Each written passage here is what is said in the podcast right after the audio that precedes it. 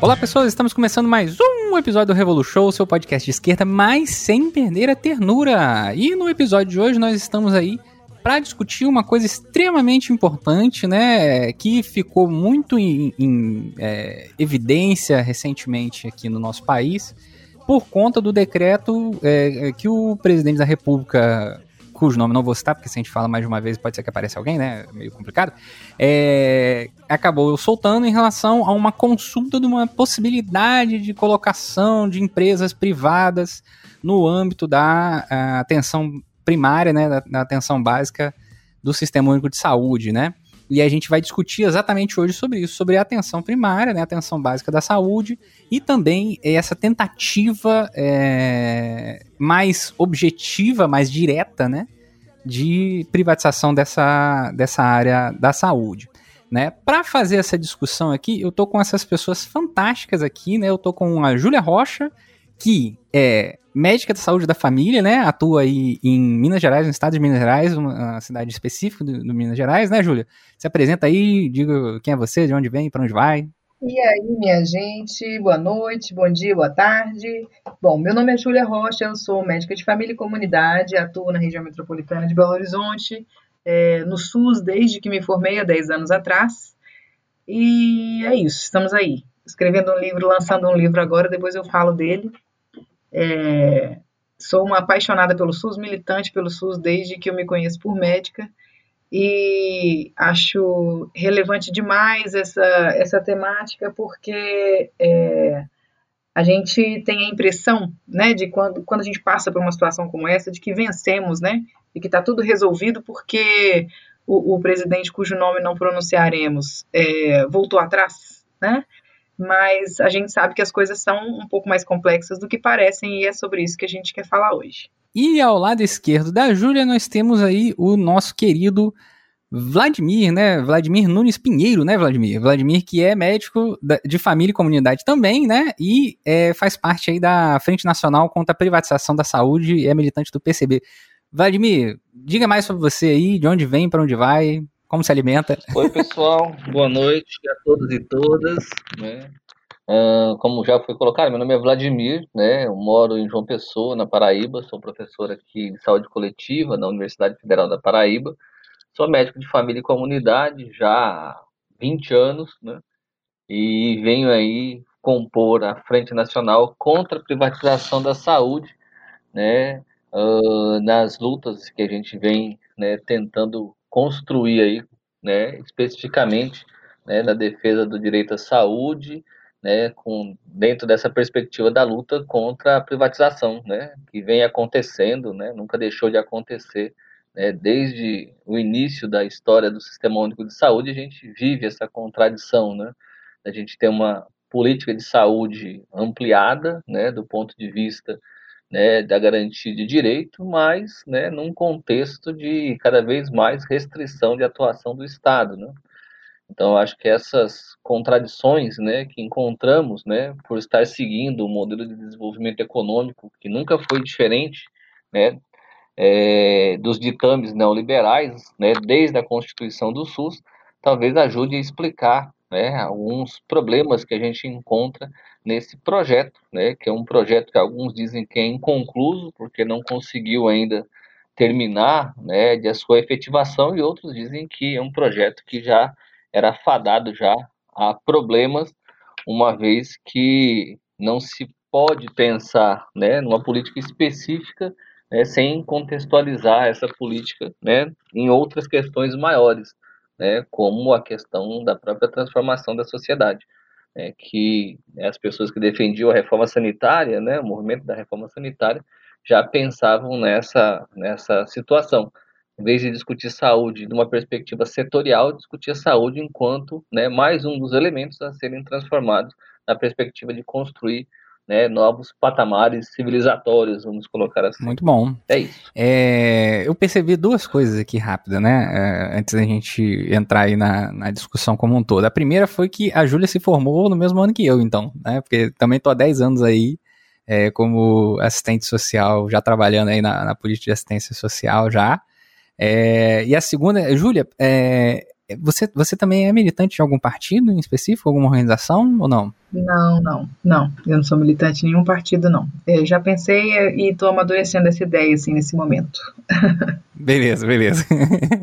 É, então a gente vai para essa, essa grande discussão fantástica aí que é sobre essa questão do sistema único de saúde. Para quem não sabe, né, às vezes é, a, a, gente teve um episódio, né, anterior aí, que foi o episódio número 79 sobre as questões da saúde, né, pública no Brasil. É só dar uma olhadinha lá, né? Tem mais gente do pessoal da Frente Nacional a Privatização da Saúde participando. É, tá linkado aí para você dar uma olhada, né? É, e para quem não sabe, de vez em quando nos podcasts eu falo isso com a galera, né? É que ah, quem nasceu pós 88, né? Eu sou de 88 em específico, né? Mas quem nasceu pós 88 e nasceu né, bem juntinho ali da, da, de 88, não consegue conceber um Brasil sem sistema único de saúde, né?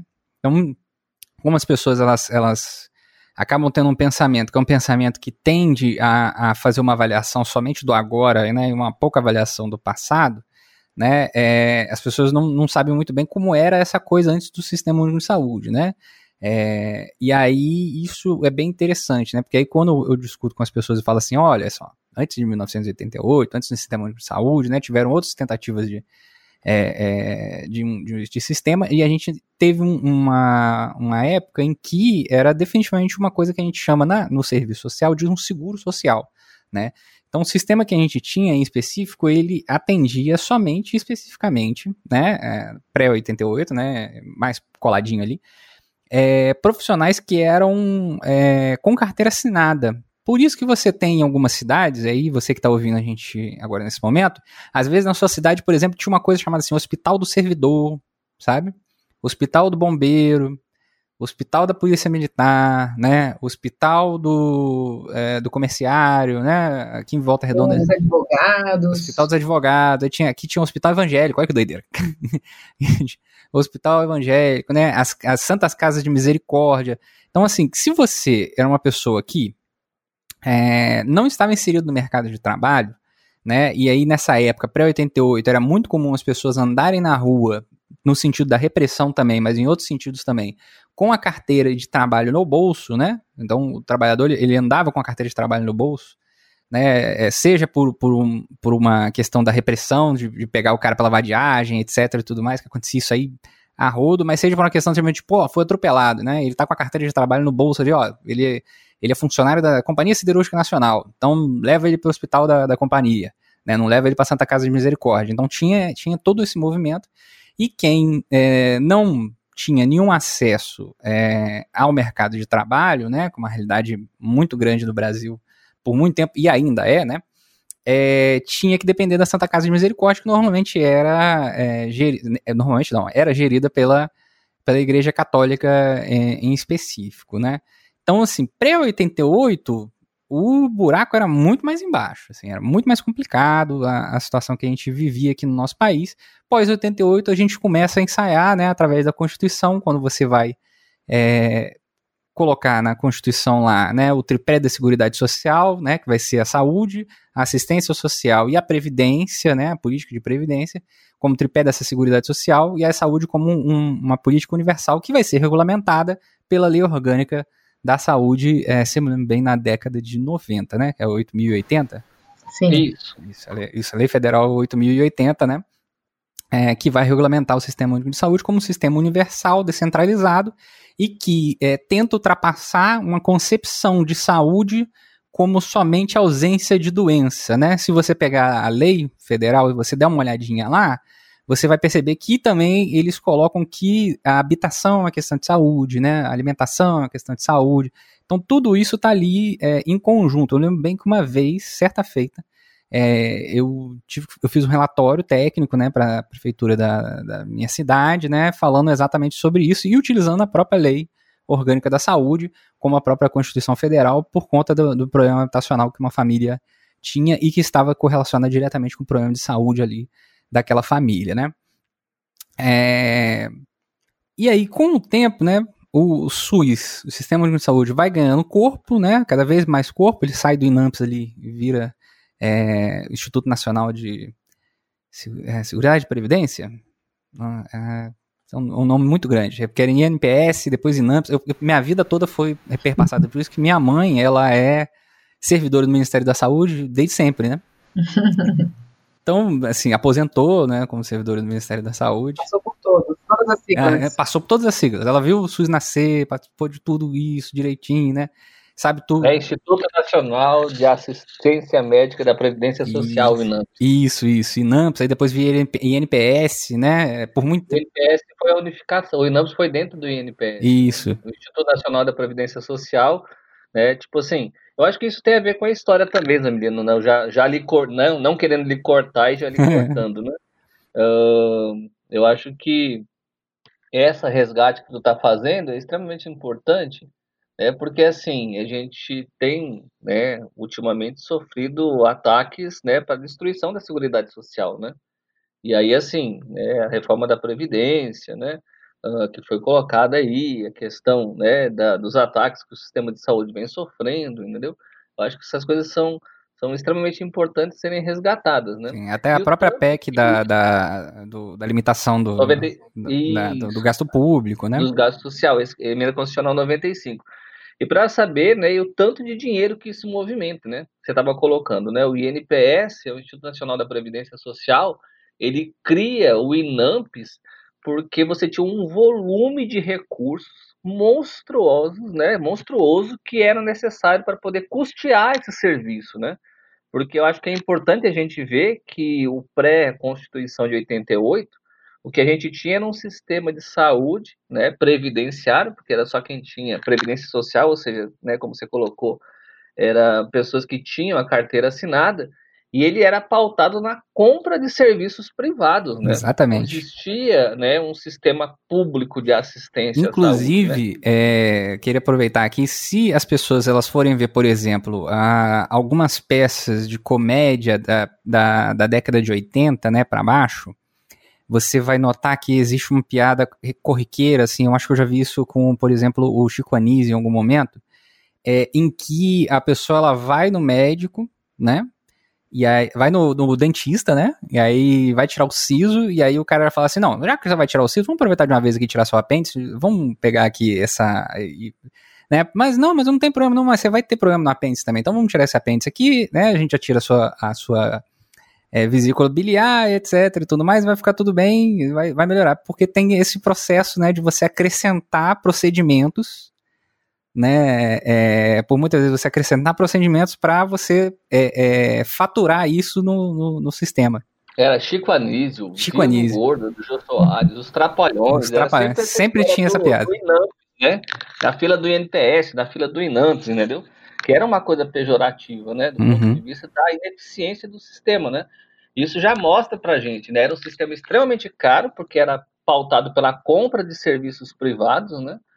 E é logicamente essa compra de serviços privados, ela tinha, né, como base o financiamento do setor privatista nacional e o incremento dos ganhos do capital internacional, né, da indústria médica, hospitalar e farmacêutica, né? E assim, era altamente, né, ineficiente, porque você queria só pessoas doentes, porque a, a doença gerava lucro, né? Quanto mais gente doente, mais consulta, mais exames, mais medicamentos. Exato, exatamente. É uma bola de neve que era, né, tipo assim, chegou à falência, né? Tem um, um jeito de mostrar também a forma como os interesses puramente mercantis, né, esses interesses do capital, é, como eles não, não combinam com uma assistência à saúde qualificada, né? É, como que isso a gente vê se repetir hoje em dia e eu acho que a nossa, eu acho que o esclarecimento que deve ficar aqui para quem nos ouve é que saúde não combina com capitalismo, né? Capitalismo faz mal à saúde. Então, quando a gente é, é, coloca interesses financeiros dentro de um, de um sistema que, que que deseja promover saúde, a gente desvirtua a assistência, né? É, é simples de você avaliar isso, é porque muitas coisas é, dentro da assistência, é, muitos processos eles não dão lucro, pelo contrário.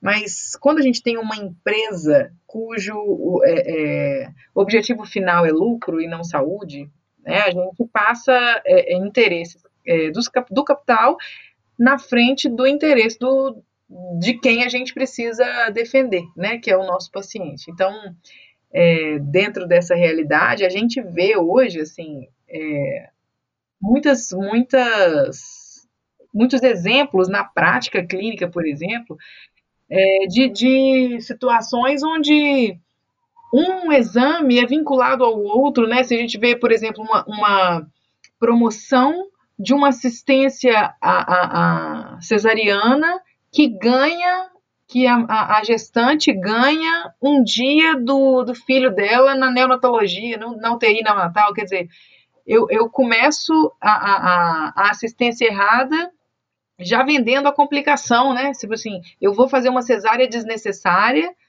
e já vou vender a, a saída da, da, complicação, que é uma, uma estada na UTI neonatal para o seu filho que vai nascer de forma equivocada, né? Então, é, é, são, são justamente esses interesses, né, que vão é, permear essas relações e que passam a não ser relações onde o produto final é o bem-estar social, o bem-estar da coletividade, a saúde coletiva, mas o lucro de uma empresa específica que é, a gente sabe, aí está a prevenção quaternária, que é uma coisa que a gente pode conversar um pouco mais para frente para dizer sobre isso, o quanto os exames desnecessários, esses procedimentos desnecessários, vão gerar um dano real, concreto para o paciente, mas geram lucro, né? Tanto para a indústria, tanto para a indústria farmacêutica, para a indústria da doença, e por que não para esses serviços de saúde que se prestam a esse, a esse papel.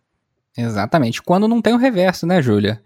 é, que não é só a criação de procedimentos desnecessários, mas como a negação de procedimentos necessários, né?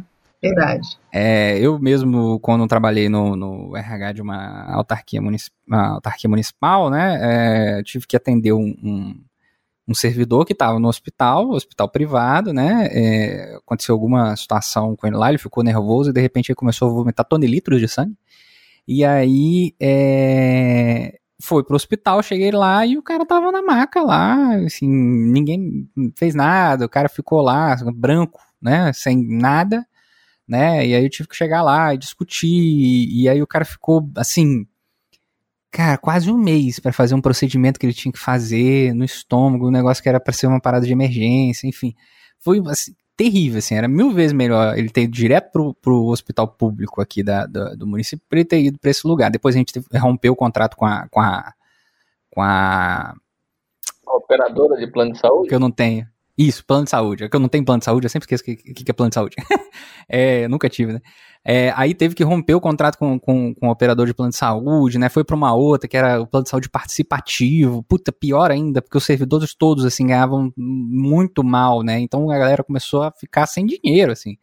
Né, e foi só piorando e eu, tipo, tentando convencer a galera, né, né, assim, gente, olha, o sistema de saúde do município da nossa cidade, ele não é ruim, né, ele é bom, assim, e, e isso é, é, é, um, é um, era, pelo menos, né, um fato aqui no, no na minha cidade, assim, que a atenção básica funcionava muito bem, né? O atendimento hospitalar é muito bom, né? Sempre foi muito bom. E aí eu tentava assim, tipo, ó, tem coisa que é melhor você ir na atenção básica do que você ir na, na nessa operadora aqui, que você vai ganhar, vai, vai gastar uma grana aqui, né? Enfim, né? Mas assim, Emiliana, é uma coisa muito simples, né? Pra gente poder avaliar essa questão da lógica do público e do privado, né? Uhum. Por exemplo, se você sofre um acidente, entendeu? você não sabe o que, que você machucou ali, entendeu? Você não sabe se vai precisar de um neuro, de um ortopedista, de um, sei lá, de um cirurgião torácico. Ou... É, e assim, nos hospitais privados, você não vai ter uma equipe completa de médicos entendeu? à sua disposição para atender as pessoas que chegam, entendeu?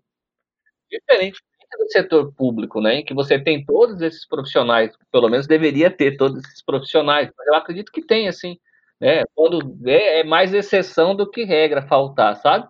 Então, tipo assim, você percebe que o interesse, né, né do, do o bem comum, né, a questão no, do direito à saúde, ela não tem como ser garantida pela iniciativa privada, né?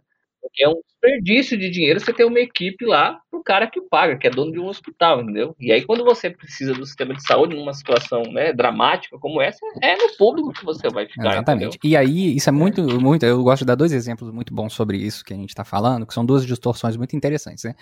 A, a, na lei, lei orgânica da, da, da, saúde, né? A, assim, a, o, o sistema privado de saúde é complementar, né? E o que acontece, assim, normalmente quando você sofre um acidente e você é pego, por exemplo, pelo SAMU, né, pelo menos aqui no estado do Rio de Janeiro e aqui na, na, na cidade ocorre exatamente assim, né? Quando você é pego pelo SAMU, ou você é pego pelo Corpo de Bombeiro Militar, né, etc. Mais, eles são proibidos de levar você para um, um hospital privado. Eles não podem levar para o hospital privado. Então eles te levam para o hospital público, né? O hospital público faz todo o procedimento de emergência. E aí, quando você está minimamente ali na possibilidade de, de, Aí você vai. É, você que tem plano de saúde vai pro privado. E o privado fica com a partezinha mais softzinha do, do, do dos procedimentos, né? É, em relação a tudo que o Sistema Único de, de, Saúde fez. Um outro exemplo muito interessante sobre isso também é, por exemplo, é, minha mãe sempre trabalhou com, com, especificamente com faturamento de alto procedimento, né? É, uma vez eu estava na faculdade, assim, passando, né? E veja, isso em 2009. É, passando, assim, tudo mais, e ela tinha impresso todos os procedimentos de, de, de alto custo que estavam sendo feitos pelo município, estava em cima da mesa dela. E de curiosidade, né? Tava escrito alto custo, comecei a folhear, né? E aí, de repente, meu olho passou assim para um, um, número muito grande, que eu fiquei assim, não, esse número tá errado, né? Aí eu voltei assim, né? E aí tinha o nome das pessoas, né, direitinho. Aí eu voltei assim. Aí eu olhei pra minha mãe e falei assim, mãe, que, que é isso aqui de 55 mil reais?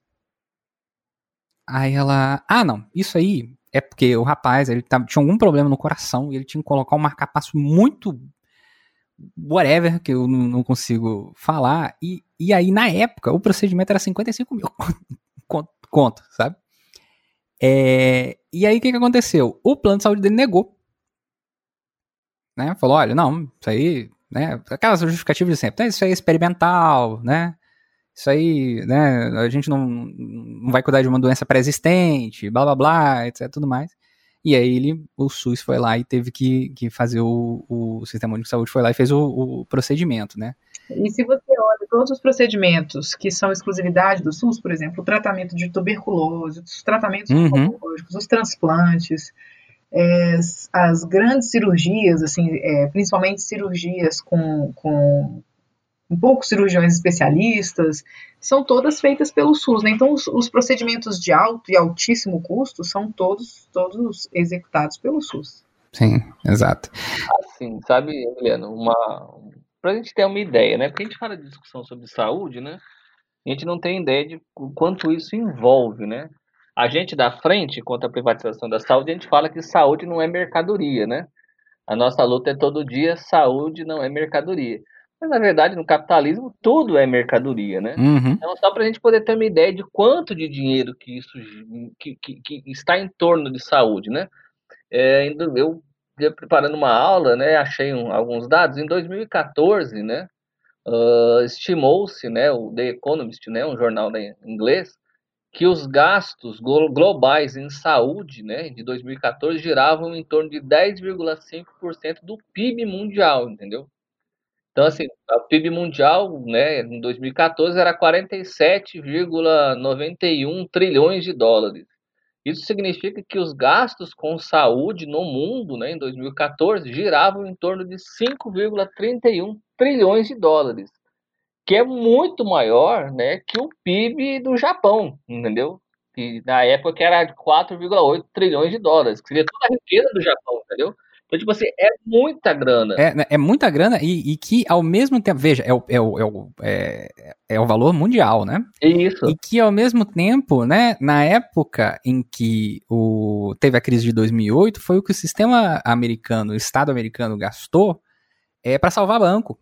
É, ó pra você né? ver, pra comparar, né? Foi muito maior, muito maior. Foram, acho que 11 trilhões, não lembro bem, que eles gastaram para salvar banco é, é, no, um instituto né, de, de Estocolmo sobre paz e tal, uh, eles calcularam que em 2014 os gastos militares no mundo, que seria desde a tecnologia de arma nuclear até a produção de bala para exterminar a população jovem e negra das periferias, gerava em torno de 1,8 trilhões de dólares. Então, assim, os gastos com saúde chegam a ser duas vezes e meio, quase três vezes maior que os gastos militares. E toda vez que a gente discute, a gente sempre discute, né? A indústria né, militar, a indústria militar, né? Que gasta, que isso, que aquilo, né? Uh, para comparar também, o comércio de drogas ilícitas no mundo, né, pela Comissão de Narcóticos da ONU, gerava em torno de 320 bilhões de dólares. Sabe? A gente está falando em 5 trilhões, entendeu? Então, tipo assim, é muita grana, né? Que se envolve. E aí os interesses né, do setor privatista, de quem ganha, da indústria médica hospitalar, da indústria farmacêutica, entendeu? Então, acho que assim, uh, discutir saúde é tentar entender o que significa né, garantir um direito à população né, e num processo em que se mercantiliza a vida, né? Uh, como vocês estavam colocando, né? A gente tem né? Um, eu acho que daqui a pouco a gente vai entrar nesse debate, né? Mas tipo assim, a gente sempre teve, desde a década de 70, uma discussão de que uh, a atenção secundária e terciária, que seria com maior densidade tecnológica, né, ou com os subespecialistas da medicina, né, ou das áreas da saúde, elas seriam que tá, estar, deveriam estar entregues nas mãos do capital, né? Que é isso que você estava colocando. A gente fala que o sistema de saúde ele tem o setor privado como complementar, mas, na verdade, o setor privado ele é hegemônico dentro dos níveis de complexidade maiores, né? Então, tipo assim, hospital, os leitos hospitalares brasileiros, você tem né, uma queda da quantidade de leitos hospitalares públicos, você tem um convênio cada vez maior com leitos hospitalares privados. Os procedimentos feitos né, de alto custo são todos eles, da maioria das vezes, né, na mão do setor privado, porque isso é o que, dava, que dá lucro do sistema, né, que se paga muito, né? Por exemplo, você ter um setor privado conveniado com o SUS de hemodiálise, é, na verdade, na verdade, um lugar que você não tem perda de dinheiro, né? Porque se, se as pessoas deixam de fazer hemodiálise, elas morrem. Então, elas nunca vão poder deixar de fazer, né? Hemodiálise. Então, assim, é o SUS comprando serviço em vez de fazer uma estruturação de serviços próprios, né? Uh, a gente estava falando negócio de preço, né? E a discussão de saúde envolve isso. Um, um dia eu fui atender um paciente de manhã cedo, numa UPA. O paciente tinha infartado e ele precisava fazer uma angioplastia, né? Então, para a gente ter uma ideia, né, do que, que é isso, né? Angioplastia é um procedimento que a gente faz para poder ver as obstruções, né, das, das artérias do coração da, da pessoa. E o procedimento em si custava R$ 2.500, né?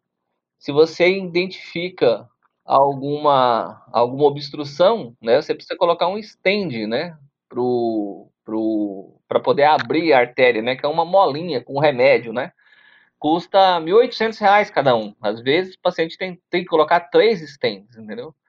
Uh, fora isso, o paciente precisaria pelo menos 48, 72 horas de CTI, que custa também uns dois mil reais cada diária de CTI. Então você vai somando isso, você vai ver um montante que é de uma pessoa infartada, né? E é dinheiro que sai do sistema público de saúde, porque geralmente o setor privado, né, principalmente os planos de saúde, eles têm inúmeros subterfúgios para poder escapar né, dessa conta, né?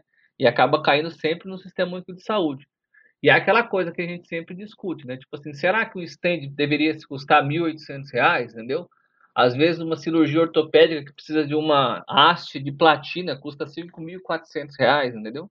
Então é aquela coisa, se a gente não discutir saúde, vai discutir também ciência e tecnologia no país, e uma independência né, desse país para com né, o setor médico hospitalar ou a indústria médico hospitalar e farmacêutica, a gente não tem como ter autonomia do próprio sistema de saúde. Né? Então, assim, quanto mais a gente atender paciente, mais lucro a gente vai dar para essas empresas. Né? Ao contrário da gente ter né, desenvolvimento próprio de fármacos, de, de insumos e, e, e materiais que poderia estar tá otimizando aí essa questão do atendimento, a garantia do direito às pessoas a ter acesso à saúde, né? Então, acho que é, essa complexidade precisa ficar bem marcada para as pessoas, entendeu? Porque assim, a gente acaba tendo que é o setor público financiando o setor privado. Continua ainda nessa perspectiva, né? Como era antes da instituição do SUS. Exatamente. E aí, é, dentro dessa batida que a gente está tendo em relação a, a gente está falando um pouco da autocomplexidade, né? É, é, fica, fica aqui a, a grande questão, né? Esse famoso postinho, né? É, que é chamado de postinho até hoje, por todo mundo, eu acredito, né? É, que é, pode ser.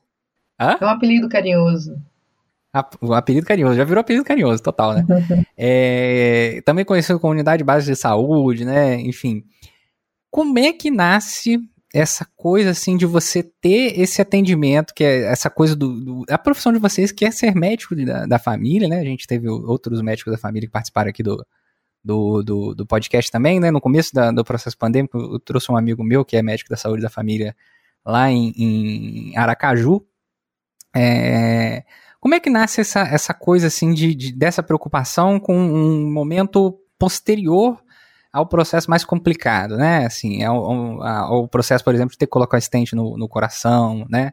É, na, em alguma artéria, eu, do, o processo de, de você ter que, é, ter que colocar alguma prótese em alguma parte do corpo por conta de alguma lesão muito grave que você teve, né, ao longo da vida. Como é que nasce, como é que, como é que funciona isso? Como é que, de onde é que veio essa ideia aí? No mundo todo, a atenção à saúde é, estruturada nesse, nessa rede né, de cuidados e em níveis de atenção é uma, uma proposta que vem contrapor é, um olhar mais hospitalocêntrico, centra, centrado no médico né, e centrado na doença. Então, a atenção primária à saúde, ela nasce justamente nessa necessidade de acompanhar o paciente ao longo do tempo e ser a referência em saúde daquele paciente, para que cada vez menos aquele paciente necessite acessar os hospitais, os, os centros de alta complexidade, é, tendo como uma referência né, a estratégia de saúde da família, no caso aqui do Brasil,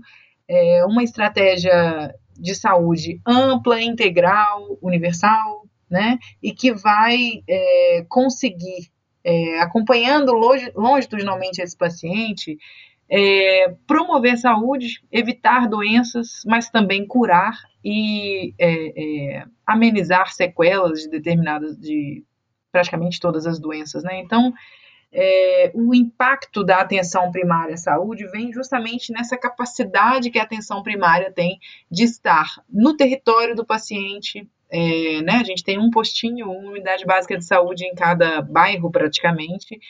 É, são unidades é, onde cada equipe é responsável por uma, por uma população adscrita, uma população é, é, que é fixa, são ali é, 1.500, 2.000, 2.500, 3.000, em alguns municípios até mais, infelizmente, pessoas é, pelas quais nós somos responsáveis pela, pela sua saúde, e a gente consegue, ao longo do tempo, é, é, medidas não só de assistência imediata àquelas queixas e demandas espontâneas daquela população, mas também promoção de saúde no sentido de rastreamento de doenças, né, por exemplo, de é, prevenção de câncer em homens e mulheres, é, na, na, infância, quando a gente tem a possibilidade de intervir em situações que evitam danos é, é, na infância, seja com a suplementação vitamínica, seja rastreando violência dentro de casa, seja evitando e tratando pacientes é, é em uso de álcool e outras drogas, tabagismo, enfim.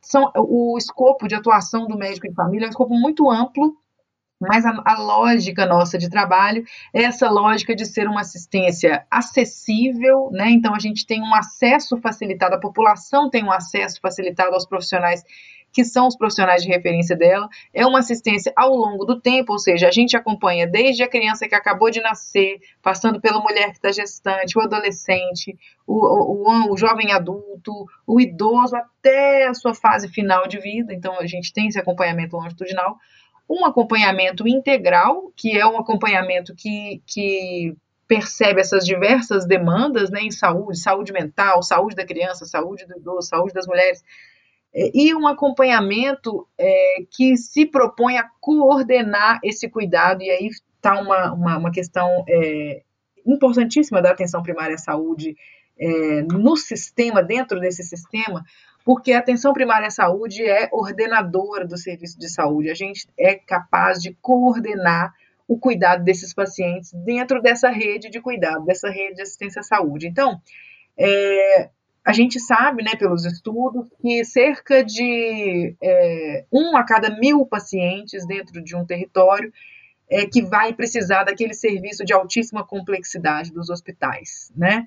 É, a maior parte deles, né, cerca de 80%, 85% dos problemas, das demandas dos nossos pacientes vão ser resolvidas no âmbito da atenção primária, e é, uma parte desses pacientes vai precisar ser referenciada para atenção secundária e logo em seguida contra-referenciados para a gente, tendo a gente sempre como referência, mas para você ver a importância da atenção primária como ordenadora desse, desse, desse sistema de saúde, é como a atenção primária é capaz de é, desafogar as outras instâncias do, do, do sistema e resolver de forma muito mais efetiva os problemas que nos chegam, graças às nossas especificidades de atuação, assim, como é formado o enfermeiro da, de família, como é, é formado o, o, o, corpo clínico ali dentro das unidades, como o médico de família é formado especificamente para aquele tipo de atuação. Os profissionais do NASF, né, que são fisioterapeutas, nutricionistas, psicólogos e alguns é, é, terapeutas ocupacionais, que estão ali dentro da unidade, para também fazer esse, esse reforço importantíssimo nesse atendimento primário, e o pessoal da saúde mental né, é, na, na, no CERSANS, né, no, no, no CAPS, é, e esse serviço de atenção primária que trabalha é, em parceria íntima né, com o matriciamento em saúde mental, ou seja, é muito provável que a maior parte dos pacientes de, dos problemas de uma população sejam resolvidos na atenção primária. É, uma, é um, um setor estratégico que precisa ser cuidado, né? E precisa de investimentos, precisa de, de estar, é, é, os seus profissionais precisam de estar em constante formação. Então, a importância é, é, é, dele é inegável e ele nasce justamente dessa necessidade, né? É, claro que não nasce como um direito entregue, dado, é uma luta por direitos, né? E, e nasce dessa importância, né, de contrapor esse modelo que é extremamente excludente, ou seja, o paciente pobre que não tem carteira assinada vai para uma casa, é, para uma santa casa, onde ele vai receber o tratamento que é possível dentro daquela limitação financeira. Não, o SUS ele tem esse olhar integral. Então, a partir da, daquele momento que foi instituído, todo paciente tem direito né, a uma assistência longitudinal qualificada das suas comorbidades. E é por isso que hoje a gente tem uma, uma, uma, é, impactos relacionados à redução da mortalidade, da mortalidade infantil, a redução por, é, é de internações e da mortalidade por problemas sensíveis à, à atenção primária à saúde, justamente porque a gente, é, aos trancos e barrancos, é, vem lutando para fortalecer a estratégia é, é, de saúde da família, né? Muito bom. Vladimir, você quer fazer a sua fala? Ah, sim. É, eu queria fazer algumas ponderações, assim, sabe? A uh, primeira coisa, né, eu acredito que a gente pode falar que a estratégia de saúde da família, né, é uma das expressões do que a gente chama de atenção primária à saúde, né? Seria um conjunto né, de, de, de, de, de tecnologias, né? Tecnologias vamos colocar enquanto é, conhecimentos, técnicas, né? Que se expressam de uma característica singular, né? Para poder é, atingir determinado objetivo. Né? Então, assim, a gente pode falar que a atenção primária à saúde, né, ela se expressa de diversas maneiras. Você tem um médico que mora na comunidade em Cuba, você tem um médico generalista na Inglaterra, no Canadá, e no Brasil, um modelo escolhido né, para se operacionalizar, para poder fazer com que a atenção primária acontecesse, foi a saúde da família, né, a estratégia de saúde da família. Né? Então, para a gente entender que no mundo inteiro né, os sistemas nacionais de saúde, que são sistemas né, de saúde que os países organizam, né, a assistência à população, eles têm como base essa questão da atenção primária que se, né, que se, que, que se, se, se, apresenta de maneiras distintas de acordo com a opção é, que os países fazem, né. Uh, isso, né, estou tentando é, trazer uh, essa questão justamente para complementar o que Júlia colocou, né? Então, tipo assim, a estratégia de saúde da família, né, que é a atenção primária à saúde feita no Brasil, ela é um elemento é, racionalizador, né, da, do próprio sistema de saúde, né? Uma vez que a grande maioria das coisas, né, né, dos problemas de saúde, eles podem ser resolvidos na atenção primária. Cerca de 85% dos problemas de saúde são resolvidos na atenção primária, né? E aí, assim, o que não é resolvido na atenção primária é o que a atenção primária demanda para os outros níveis de atenção, né? Atenção secundária e atenção terciária. Isso é uma forma de estruturação, uma tipologia, né? uma apresentação de uma atenção primária que, na verdade, ela vai não vai, ela vai ter como característica a operacionalização dos direitos né, previstos no Sistema Único de Saúde. Então a gente pode dizer que a atenção primária à saúde é uma, uma forma de operacionalizar os princípios do SUS, né?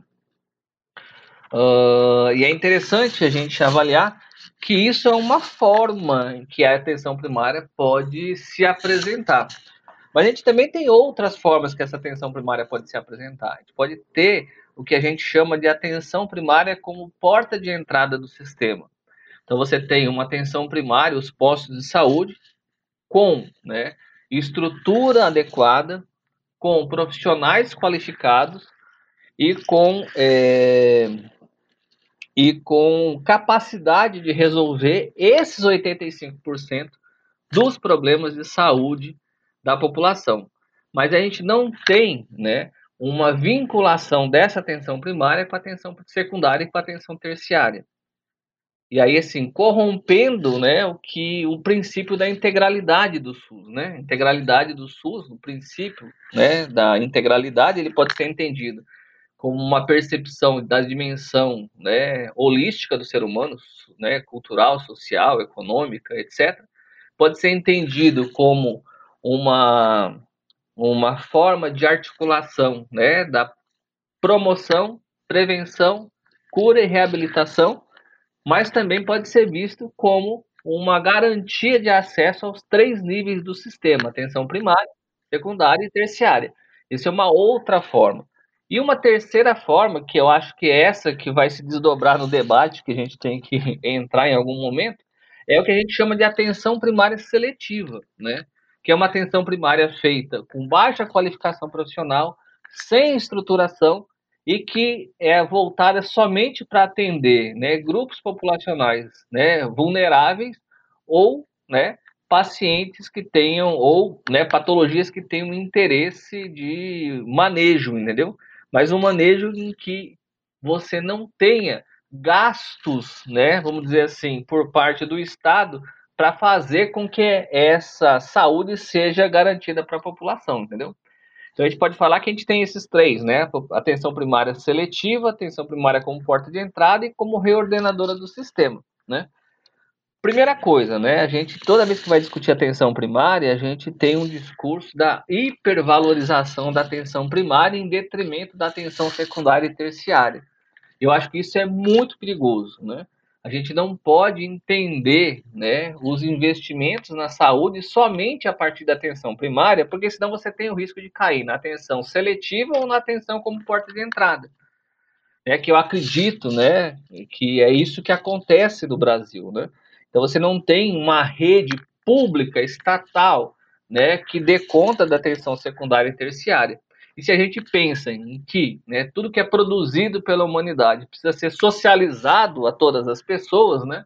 Então você tem aí um discurso que garante o acesso à saúde somente nesse nível primário. E quando a pessoa precisa do secundário e terciário, ela tem barreiras né, para se, se garantir esse princípio da integralidade. Né? Sim, a gente sabe que é muito heterogêneo, né? Assim, dentro do, da, do território nacional, a gente tem municípios com atenção primária muito ruim, né? Assim, a pessoa tem dificuldade, tem muitos territórios onde isso tem um, um vazio assistencial, ou seja, é, mesmo em municípios grandes, né, a gente tem realidades muito díspares, então a gente tem municípios onde a situação é menos grave, mas a gente tem municípios onde é, equipes que deveriam cuidar de 1.500, 2.000 pessoas cuidam de 8 mil pessoas. Na prática, isso é não ter acesso, né? Pois é, essa é a questão, né? Uma das coisas que a gente precisa pontuar, né? É tipo assim, não existe uma uniformidade na atenção primária. Isso varia, né, com relação às flutuações políticas, né? Então, tipo assim,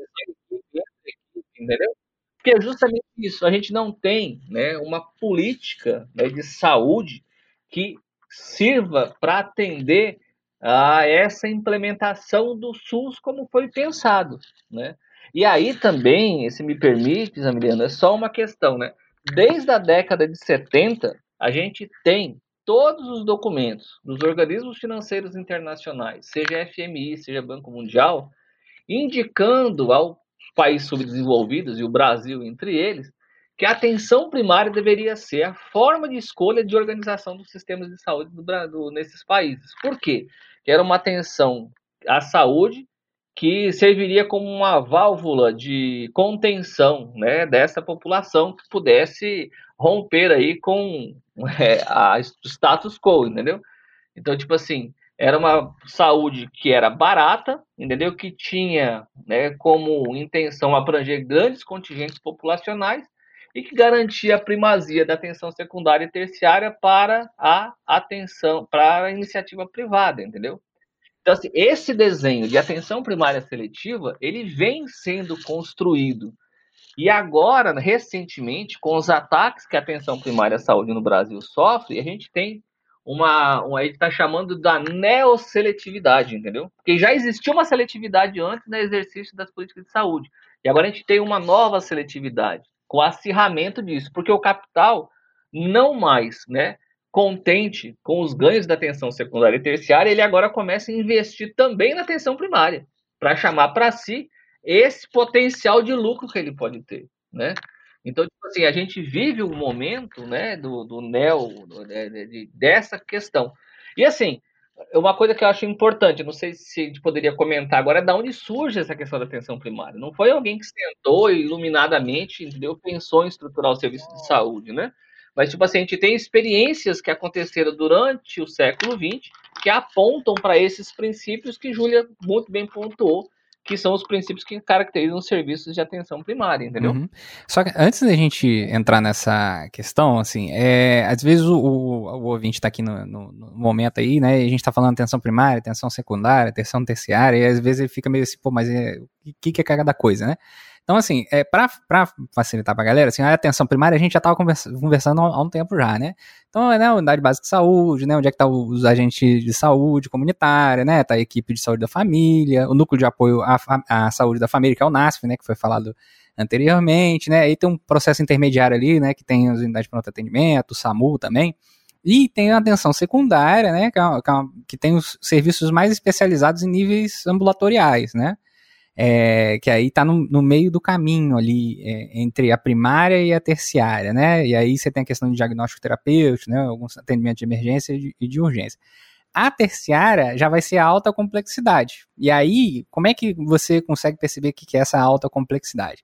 Né? Normalmente vai ser um atendimento específico em relação à oncologia, né, a questão de tratamento do câncer, vai ser em relação à cardiologia, né, algumas situações em que são necessários transplantes, né, parto de alto risco, é, é, neurocirurgia, diálise, né? Então, a, a, a, esse é o nível que vai progredindo aí, né, para cada uma das situações. No caso da Júlia, né, que é, é médica da saúde da família, e do, o, do Vladimir, né, eles estão nessa atenção primária que a gente estava falando, no processo de trabalho deles, né?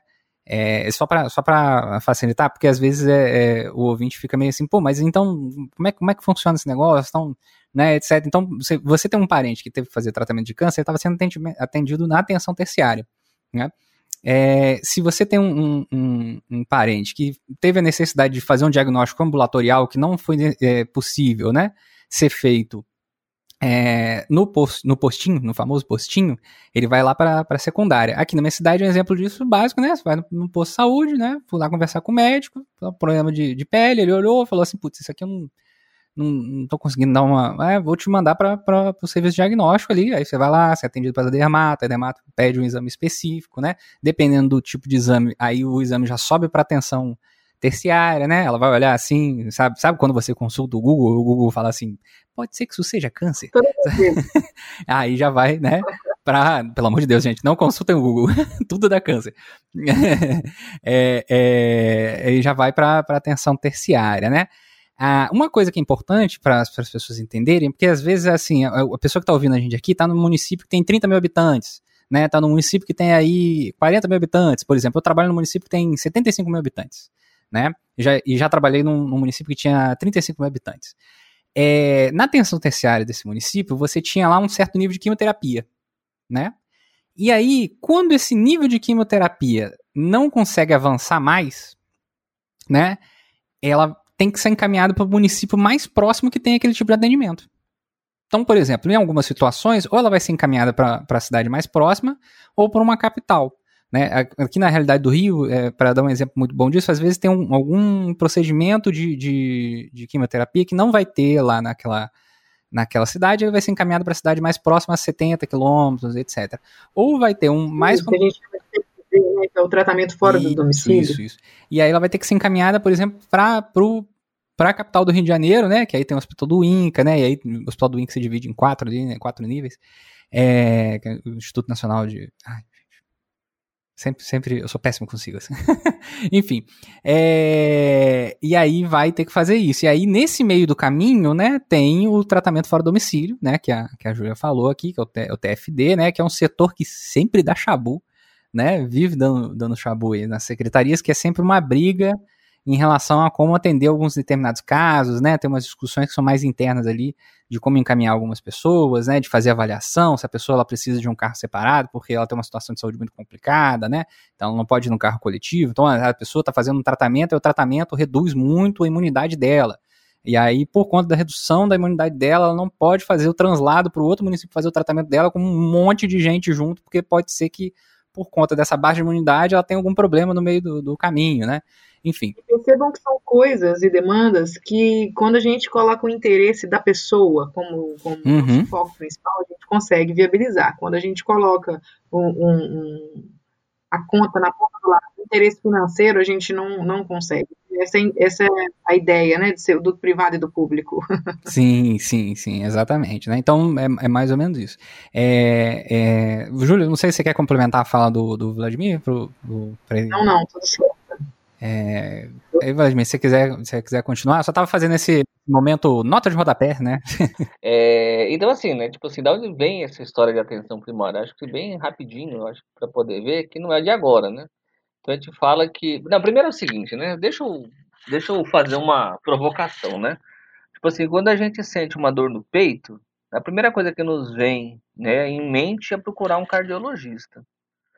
Uh, e a segunda coisa que me vem em mente é que quando eu estou com dor no peito, eu preciso ir para um hospital para poder ser atendido, entendeu? Mas não necessariamente dor no peito é um problema cardiológico, né? Você pode ter dor no peito como osteomuscular, pulmonar, gastrointestinal, né? Você tem várias formas de estar tá se colocando, né? Então isso é uma coisa.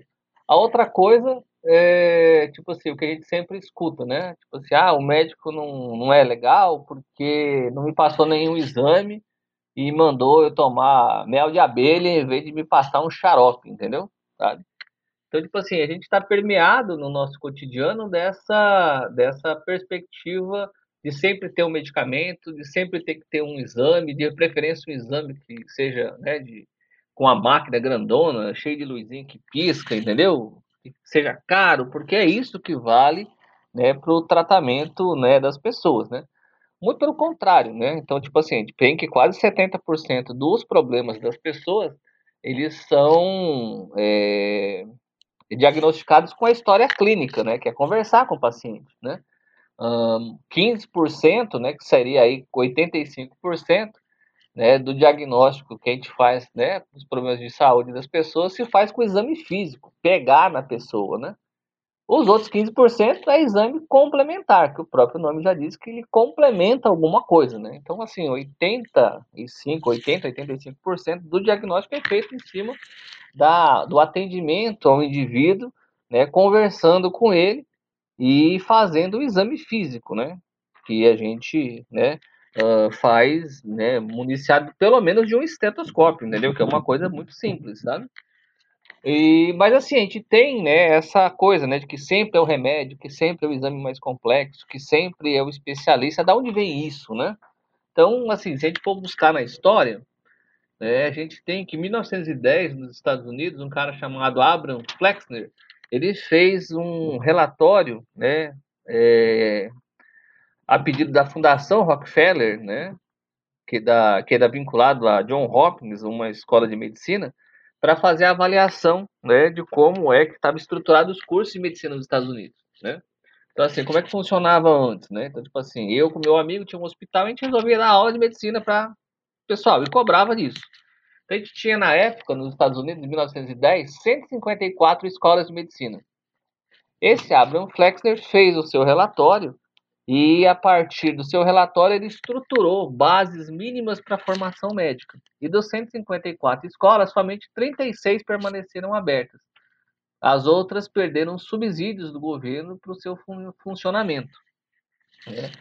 E aí, assim, no que se pauta esse relatório? Ele fala que a medicina ela tinha que ser individual, tinha que ser curativista, tinha que ser abandonar as dimensões sociais né, e culturais do paciente, focar somente no biológico, devia ser hospitalocêntrica, né, a base, o funcionamento da medicina devia ser dentro do hospital, tinha que ter né, uh, a incorporação dos exames né, necessários para fazer os diagnósticos, a centralidade era curativa a partir do uso de medicação, uh, tinha que ser pautado pelas especialidades médicas. O corpo humano era dividido em várias partes, né, como se fosse uma máquina cheia de pecinhas que só o especialista poderia mexer nessas pecinhas. Né? Então, tipo assim, isso, né, reformulou, né, o ensino médico, né, nos Estados Unidos. Detalhe importante, né? Tipo assim, no próprio relatório Flex, ele traz que as mulheres, entendeu? E os negros deveriam formar categorias específicas para lidar com suas próprias particularidades, né? E aí a gente tem, a partir né, da, do estudo, da história, tudo e tal, que existia uma preocupação muito grande né, da Associação Médica Americana da popularização da medicina, né? Então você precisava manter a medicina né, centrada na mão de pessoas brancas e da elite dominante, né? Você não poderia popularizar a medicina, né? E era um medo muito grande que os negros começassem a se tornar médicos e que as mulheres assumissem um papel de protagonista também dentro da profissão. É, isso está né, tá escrito no próprio relatório, entendeu? Não é uma coisa que de achismo, tá? E aí o que acontece, né? Essa, essa, esse fechamento das escolas fez com que, né, você tivesse esse modelo como modelo hegemônico, que a gente vem a chamar como modelo biomédico, né? É, e lógico, né? Ele estava vinculado à Fundação Rockefeller, que recebia financiamento da indústria médica hospitalar e farmacêutica, né? Por isso que tinha esse viés também dessa formação. O que acontece, né? O que acontece é que depois da Segunda Guerra Mundial, nos países capitalistas, a potência que acaba hegemonizando culturalmente o mundo é os Estados Unidos, e acaba que ele exporta, né, o meio de vida americano para todos os países dependentes dele. E não é à toa que esse modelo chega na década de 50 aqui no Brasil, né? A partir das escolas de medicina do estado de São Paulo, né? E aí isso acaba né, sendo um paradigma de formação para esses profissionais.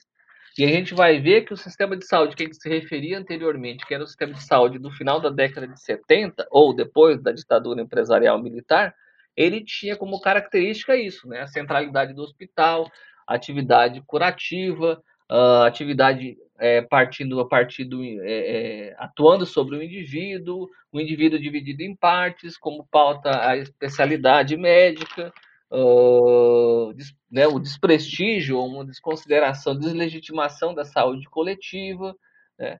Então a gente percebe que isso, né, essa coisa que a gente tem até hoje, né, do especialidade, do especialista, do médico e tal, faz parte do processo de dominação ideológica, né? A disseminação de uma ideia né, muito fortemente, orientada por determinados interesses, né, que é do capital privado, junto da sociedade. Né?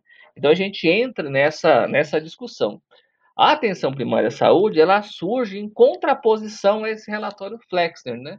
Então assim ela trabalha na perspectiva de que a saúde ela precisa ser vista de uma maneira racionalizadora. Ela não nega né, alguns elementos né, que traz da racionalidade científica que o relatório Flexner trouxe para a formação médica, mas ela se contrapõe a isso. Né? Então, assim, em 1923, na Inglaterra, você já tinha né, a regionalização das ações de saúde. Hoje é um dos princípios do SUS.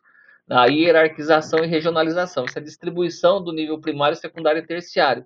Em 1923, na Inglaterra, você tinha os, post, é, os consultórios médicos, os centros de saúde e os hospitais universitários. Uh, um outro momento também que é importante na constituição do que veio a ser a atenção primária à saúde foi o que aconteceu na China, né? Em, na década de 70, a Organização Mundial de Saúde foi para a China saber como é que eles conseguiram mudar o perfil de saúde da população em tão pouco tempo, né? Depois da Revolução, né, e depois né, da Revolução Cultural, como que aconteceu isso. E foi a partir das discussões né, que levavam em consideração saneamento básico, infraestrutura, acesso à água potável, identificação de grupos de risco, uh, valorização da medicina tradicional ou do conhecimento popular, uh, vacinação em massa. Né? Então, assim, esses elementos começaram também a fervilhar aí né, essa concepção que poderia né, racionalizar e garantir a atenção à saúde das pessoas de uma maneira mais eficiente, né? Trabalhando nessa perspectiva da prevenção né, e da promoção da saúde e disponibilizando né, recursos para quem realmente precisasse, né? Porque a gente não, não é só né, é, é, é, o cultural, o social, etc., o psicológico que é envolvido, mas também tem questões biológicas que a gente não tem como interferir. Né? Depois, na década de 70, no Canadá, surgiu também né, um, uma discussão a respeito da, da responsabilização das pessoas para com os seus hábitos de vida e a contribuição disso na gênese das doenças, né? Uh, e isso também foi incorporado dessa questão de se dialogar com o paciente, da mudança dos padrões de vida. E né, o que talvez seja um elemento mais importante aí também foi o pensamento epidemiológico que surgiu na América Latina na década de 70, né? Que falava do modelo da determinação social do processo saúde e doença, condicionando o aparecimento das doenças ao modo de produção vigente, né? Então, acho que isso é bastante importante a gente ver, porque a gente amplia a dimensão né, do que a gente tinha de percepção né, de problemas de saúde né, e como enfrentá-los. Né?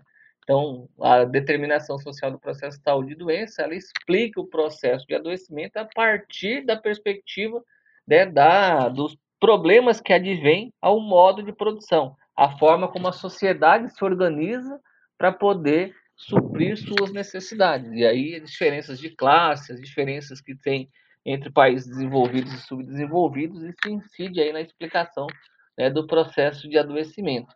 Né? Isso é bastante importante né, para a gente também ver qual é a saída do capital também, né? Porque ele transforma essa discussão da determinação social em determinantes sociais, né? Que são coisas distintas, porque os determinantes ele exclui o aspecto histórico, ele exclui a discussão de classe, ele traz como pré-determinada quais são as coisas que precisam incidir no adoecimento das pessoas e não deixa essa questão aberta para se entender o processo histórico onde se constitui é, essa questão do adoecimento, né, ou da constituição das práticas de cuidado em saúde para enfrentar esse adoecimento.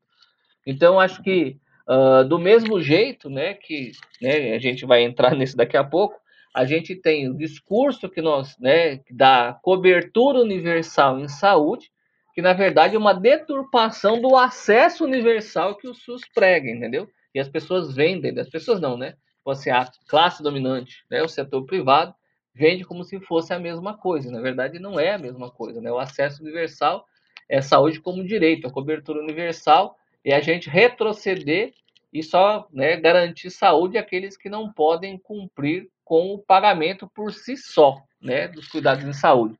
Que, inclusive, a cobertura universal é o novo modelo de saúde que o Banco Mundial, o FMI e a Organização Mundial de Saúde vem propagando pelo mundo afora e que a gente tem feito resistência a isso dentro do Brasil, entendeu?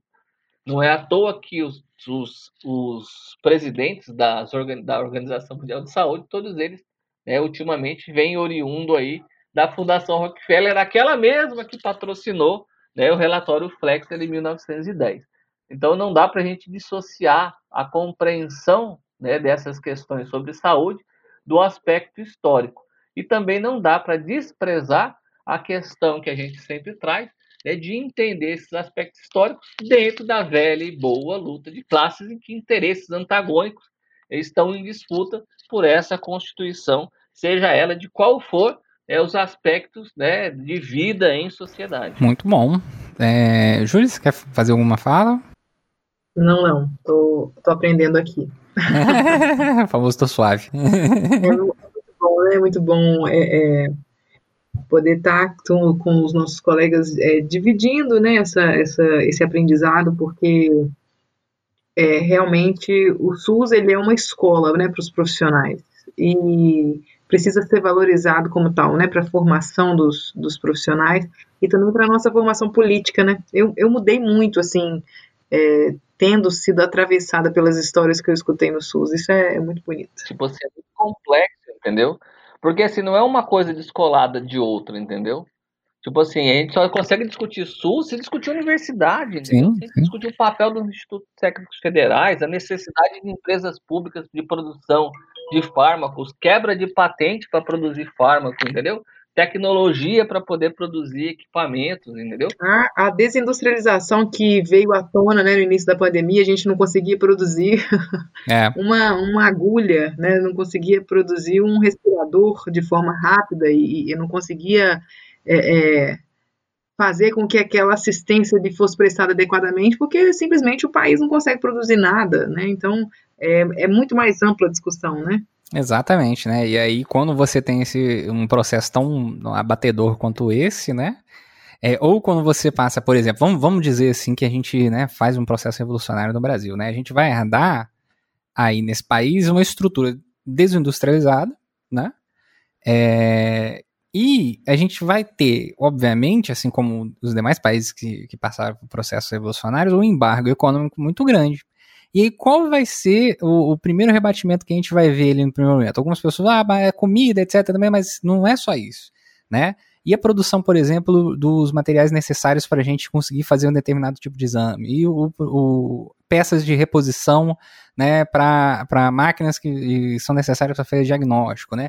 A quantidade de stent que tem que ser produzido para a gente conseguir fazer procedimentos é, é, como é, o, o, o, Vladimir tinha falado anteriormente, né? Então, assim. É que o que Cuba passou, né? Exatamente, é exatamente. Diferente que na época né, da Revolução Cubana você tinha a União Soviética para poder né, né, garantir isso, né? Essas coisas, né? E que, que, que quer queira, quer não, foi quem garantiu as bases para o desenvolvimento da saúde cubana, entendeu? Sim. Que depois, quando veio o embargo e o fim da União Soviética, ela conseguiu caminhar por si só.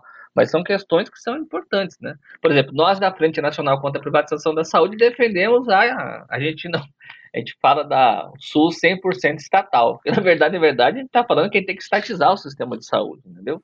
Uhum. Estatizar os serviços que são privados, né? Sim, e aí quando fala dessa questão do SUS 100% estatal, é no sentido industrial também, né?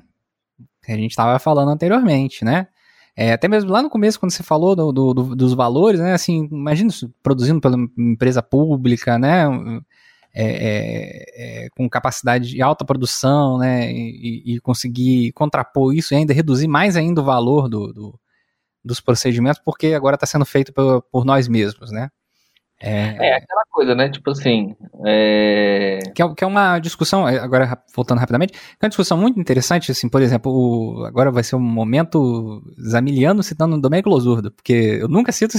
nunca, nunca falo dele, né? Quem é o rei do Losurdo aqui é o, é o Jones, né? O Jones e, e João, mas principalmente o Jones, né? É, que o, o Domênico faz quando ele vai discutir, por exemplo, a, a, o processo da Revolução Chinesa, né, e o processo de avanço da China no mundo, é, pós década de 90, né, e etc., quando ele vai fazer uma discussão de que a, a, o avanço tecnológico ele é uma necessidade revolucionária. Né? Ele é uma necessidade de você ganhar autonomia, de você ter, você ter uma capacidade de autodeterminação mais forte né, em relação a, a, a, soberania do seu próprio país, né? Então não adianta nada a gente achar que a gente vai fazer um processo revolucionário e a gente esquecer de, de pensar nessas coisas, porque a galera, a galera é, quando pensa num, num, processo em que a gente vai, né, é, tomar o poder da, da, do país, ela esquece esse monte de coisa, né? É, é muito interessante, assim, eles acham que, ah, é, fizemos a revolução, aí no, no dia seguinte tá, todo, tá tudo bem, sabe? vai estar tá tudo ok. Pois é, né? essa discussão tem a ver com a questão do que as pessoas querem enterrar a todo momento, mas é planificação da economia. Sim, entendeu? sim. É, tipo assim, você tem que planejar o que, que você quer, onde você quer, como é que você vai fazer, entendeu? Então, tipo assim, é coisas na década de 70 ainda, quando existiu a União Soviética, ainda estava ainda em discussão isso, hoje em dia ninguém nem quer discutir mais, né? Mas assim, é fundamental a gente ver, porque a orientação não é uma orientação voltada para o mercado, uma orientação para as necessidades de desenvolvimento, de garantir direitos e etc, né? E o mercado não está interessado. Não, não. Em, em definitivo, né? quer ganhar você de ganhar dinheiro, entendeu? Exato. E se transformar o país cada vez mais dependente, melhor ainda, né? Porra, imagina que desgraça que ia ser Brasil aí né, com uma indústria é, médica própria, né, uma, uma indústria de saúde própria, né, uma indústria é, é, de, de ponta, como por exemplo na produção de, de transporte, né, na produção de, de computadores, na produção de, de alta tecnologia, para o resto do mundo não, sabe, assim, ah, não, olha, gente, agora o pessoal da Peugeot, tá, pode ir embora, valeu, um abraço para vocês aí, que a gente já tá produzindo o nosso, nosso próprio veículo aqui, a gente não precisa de vocês mais não, tá, assim, é, eles os caras não querem esse negócio, né, é, enfim. É, e aí, assim, é, dentro dessa, dessa, dessa nossa discussão aqui sobre, sobre esse processo, é, eu queria fazer uma pergunta para os dois, né? Assim, é, como, como que, que no, no cotidiano né, de trabalho, né, na ponta, é, vocês sentem um rebatimento disso, disso tudo que o Vladimir falou, né? Assim, desses, desses é, interesses internacionais do grande capital, né, e do capital a nível nacional também, né, é, em relação à, atenção primária, assim, como, como vocês veem no cotidiano é, isso se dando, assim, nas lutas, principalmente o, é, em relação a, a, a até mesmo para a gente chegar já no ponto em relação a essa tentativa direta aí de, de, de de avaliação de privatização, né, de entrada do, do, do, do sistema da, da, das empresas privadas na gestão né, de unidade básica de saúde. Eu acho que antes da gente eh, falar, falar disso, eu acho que o Vladimir vai estar mais apto para falar disso. Eu queria falar, e eu acho que a gente não pode perder de vista, assim, ter sempre no horizonte quem é a população que a gente atende, né? Porque a gente está falando é, de, de uma tentativa de privatização é, de um serviço que atende uma população que, além de ser historicamente menos assistida, é uma situação, é uma população que, como a gente pode ver de uma forma muito ampla, clara, definida, bem objetiva dentro dessa pandemia, é uma população que está mais exposta ao adoecimento por conta dessas questões, né, esses determinantes sociais, né? É, é, a população que mais se expõe, a população mais exposta é, é aos, aos trabalhos mais insalubres e adoecedores, a população mais exposta ao transporte público precário, é a população mais exposta à, à ausência de soberania alimentar, né? ou seja, é a população que come pior, é a população que não tem tempo, a população que muito trabalha, a população que se esgota. Então, é a população que adoece mais e é a população que justamente vai ter menos assistência. A gente tem o, o, o um médico de, de saúde um médico de família inglês chamado Julian Tudor Hart, que morreu recentemente, tem dois anos. Ele postulou a lei dos cuidados inversos, né, que justamente diz sobre isso.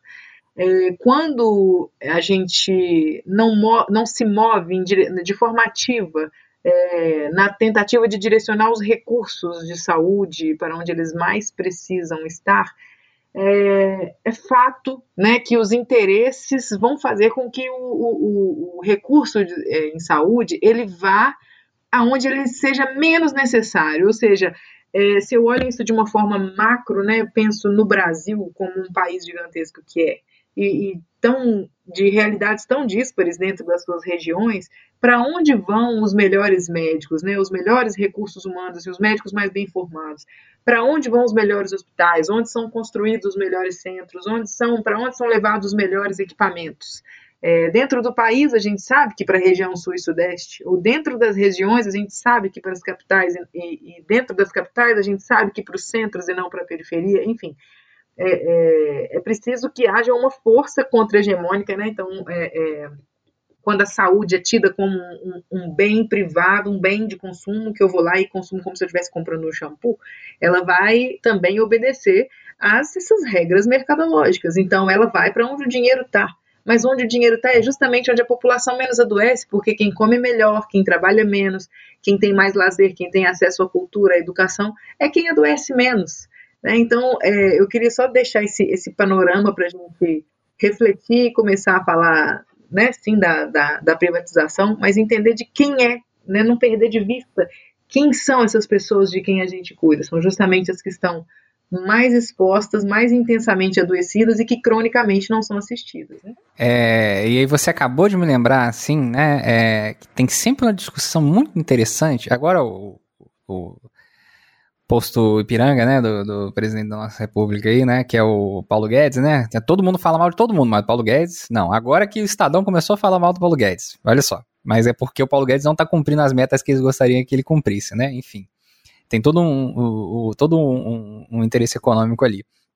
É, quando ele começa a falar essa historinha de voucher, né, que é tudo, tudo, tudo para ele é voucher, tudo é voucher, não, a gente vai dar um voucher para educação, a gente vai dar um voucher para saúde, a gente vai dar um voucher para o voucher, enfim. É, é, antes dele começar com essa historinha, etc, tudo mais, eu queria lembrar para as pessoas, né, que em, no, no, governo Temer, né, a gente pode ir mais para trás ainda depois, mas assim, no governo Temer, ele pediu, né, o ministro da saúde da época, agora não estou conseguindo lembrar o nome dele aqui, mas daqui a pouco eu pesquiso, é, o ministro da saúde da época, ele pediu um estudo, né, para o corpo técnico, para fazer avaliação de uma possibilidade de transformar o sistema único de saúde em um sistema participativo, né? É, eu não sei se, se, vocês chegaram a ver esse documento na época. É, para que, né, fosse possível uma avaliação, né, como é o termo que se utilizava? De um plano de saúde popular. Sabe? Agora, agora que eu lembrei. Um plano de saúde. Ricardo Barros. Ricardo Barros, isso é, de um plano de saúde popular, né? É, que eu também eu gosto de, de, de, de, de brincar, né? A gente no, no, serviço social brinca que é, é, é tentar criar política pobre para pobre, né? Para piorar a situação ainda das pessoas e é, você conseguir avançar em cima dessa precarização ainda mais, né? É, então, assim, como é que, como é que se dá essa, essa situação, assim? Isso começou só em 2016, não começou em 2016? E aquela pergunta anterior que eu fiz, eu já estou emendando um monte aqui já de uma vez, né? é, como, é que, como é que fica isso, assim? É, é de hoje, não é? Tamiliano, é, eu queria só, antes de entrar nessa questão da privatização, colocar qual é o papel né, dos serviços de saúde ou da saúde, da assistência à saúde dentro do capitalismo, entendeu? É uma coisa que a gente precisa pensar, né? A primeira coisa que vem na cabeça da gente é a recomposição da força de trabalho, né? Então, tipo assim, a gente está é, consertando né, os trabalhadores que foram danificados durante o processo de trabalho para que eles voltem a ser explorados pelo capital, né? Esse é uma, né? Que é a primeira coisa que vem na cabeça. Mas a gente tem outras também, né? Num, é, a gente né, é altamente prescritor de hábitos de vida, né? A gente quer falar para as pessoas o que elas comem, né? Como elas dormem, é, como elas né, têm relações sexuais, entendeu? Como é que elas têm que se relacionar com as famílias, entendeu? É, isso é uma forma também de controle, né, da população. Né? Além dessas duas coisas, duas que são esquecidas, uma é a legitimação do discurso do direito, né, da igualdade de direitos, né? Que, na verdade, uma igualdade que não existe de fato, né? A pessoa que mora, como foi colocado agora mesmo por Júlia, né? Que tem uma condição de saúde melhor, entendeu? Ela tem acesso né, a, a, a melhores tratamentos de saúde do que uma pessoa que tem uma condição de vida mais, né, mais precária, né? Então, né, a gente tem essa questão da legitimação, né, do discurso da igualdade de direitos mas também tem a legitimação de determinados governos, entendeu? É, a, a política de saúde, né, ela faz com que o Estado se legitime, né? Tanto é que, né, na década de 50, quando a gente tinha o país, né, o Brasil era só o litoral, né? A gente tem o Estado adentrando pelo interior do país e a cabeça, né, de ponte desse Estado era a questão da saúde, levar direito à saúde para a população, né? Fazer com que o Estado exista a partir do exercício aí do, da questão da assistência à saúde. Mas a gente tem, tem outro, né, que é a produção de demanda, né? Então, tipo assim, quanto mais médicos, quanto mais profissionais de saúde, né, mais prescrições de medicamentos, mais utilização de exames, mais incorporação de tecnologia e mais acumulação de capital, né? Principalmente porque a formação médica ela não é uma formação médica, por mais que as diretrizes curriculares apresentem uma formação, né, pautada no modelo da integralidade, como a gente vem colocando em oposição ao modelo biomédico, mas concretamente falando, já que a gente forma para o mercado e o mercado se alimenta do modelo biomédico, entendeu? a gente continua ainda perpetuando essa perspectiva de atenção à saúde que privilegia a doença, que privilegia o lucro, né? Do que a mudança de uma perspectiva de concepção de saúde, como a gente tem em outros países. Acho que isso é importante estar marcando, né? A segunda coisa, né, que eu acho que a gente precisa conversar e já começar a direcionar, né, para essa discussão da privatização da saúde, é entender que desde 88 a gente não teve nenhum governo que fizesse a ruptura com os paradigmas neoliberais, né, fizesse a ruptura com os princípios do neoliberalismo, né? Mesmo esses 14 anos de governo do PT, né, ele tem intervenções pontuais do ponto de vista da perspectiva uh, das mudanças de indicadores sociais, mas não foram mudanças estruturais, né? Tanto é que depois de um ano de governo Temer você tem, né, uma relocação, uma destruição de tudo que foi, né, colocado aí durante esses 14 anos do PT, que só vem se acirrando mais com o governo que aí está, né, que sucedeu o governo Temer. Então, eu acho que é importante a gente marcar isso, né, que esse processo, né, de ampliação da atenção primária, né? Sem, né, a, a ampliação da atenção secundária e terciária para dar conta da integralidade da saúde é uma das marcas do, da constituição do SUS. E realmente, se a gente for olhar, né, para assistência à saúde no Brasil, você vai ter uma quase uma universalização de unidades básicas de saúde a ponto de a gente não acreditar que existiu um momento da história que elas não estivessem presentes no nosso cotidiano mas não houve uma, uma, um aumento da rede assistencial secundária e terciária. Isso faz com que a gente comece a perceber que essa atenção primária no Brasil, e aí a gente não está desqualificando ela do ponto de vista do seu alcance, mas ela tem muito mais a ver com a discussão que a gente fez da atenção primária como porta de entrada e como atenção primária seletiva, atendendo aos interesses né, do Banco Mundial, do FMI, dos organismos financeiros internacionais, do que necessariamente a implementação do SUS.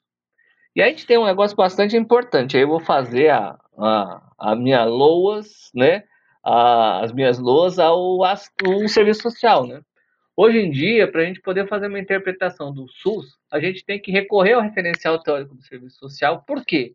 Porque a área da saúde propriamente dita lá, né, vamos lá, da medicina, da enfermagem, da odontologia, que teve um papel fundamental na constituição do SUS e na constituição do pensamento sanitário brasileiro, ela foi capturada, né? E ela deixou de fazer essa avaliação mais crítica da sociedade e de compreensão do sistema de saúde dentro desse contexto da, da, da, da sociedade e começou a setorizar. E a gente começa a perceber que os referenciais teóricos que a gente tem hoje da saúde coletiva é muito mais um referencial teórico do gerencialismo, né? E você tá mexendo, fazendo arcabouços né, é, institucionais, ou trabalhando na questão do processo de trabalho, ou trabalhando na questão do indivíduo que tem que ter um papel específico, né, culpabilizando inclusive os profissionais pela falência do sistema de saúde. É, e desconsideram que tem uma perspectiva macroeconômica, entendeu? Que incide e tem como reflexo esse processo de trabalho deturpado. E aí, para a gente poder entender o processo de privatização, a gente precisa voltar lá atrás, né? Acho que a primeira coisa que incide sobre isso é a questão da lei de responsabilidade fiscal do Fernando Henrique Cardoso, né? Em que ela impede com que se gaste mais do que 10% né, do orçamento com funcionalismo público.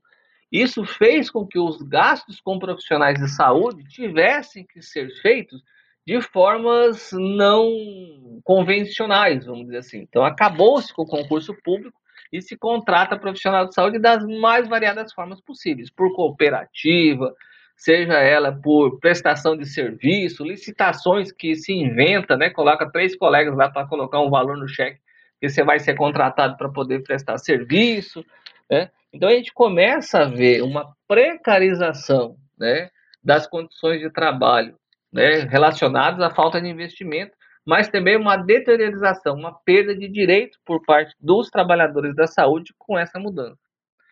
Um outro problema que incide e tem a ver com a questão do neoliberalismo é o que a gente chama de, de, de mudança né, do plano diretor né, brasileiro, né, em que você tira a saúde de atividade exclusiva do Estado e passa para atividade não exclusiva do Estado. Né?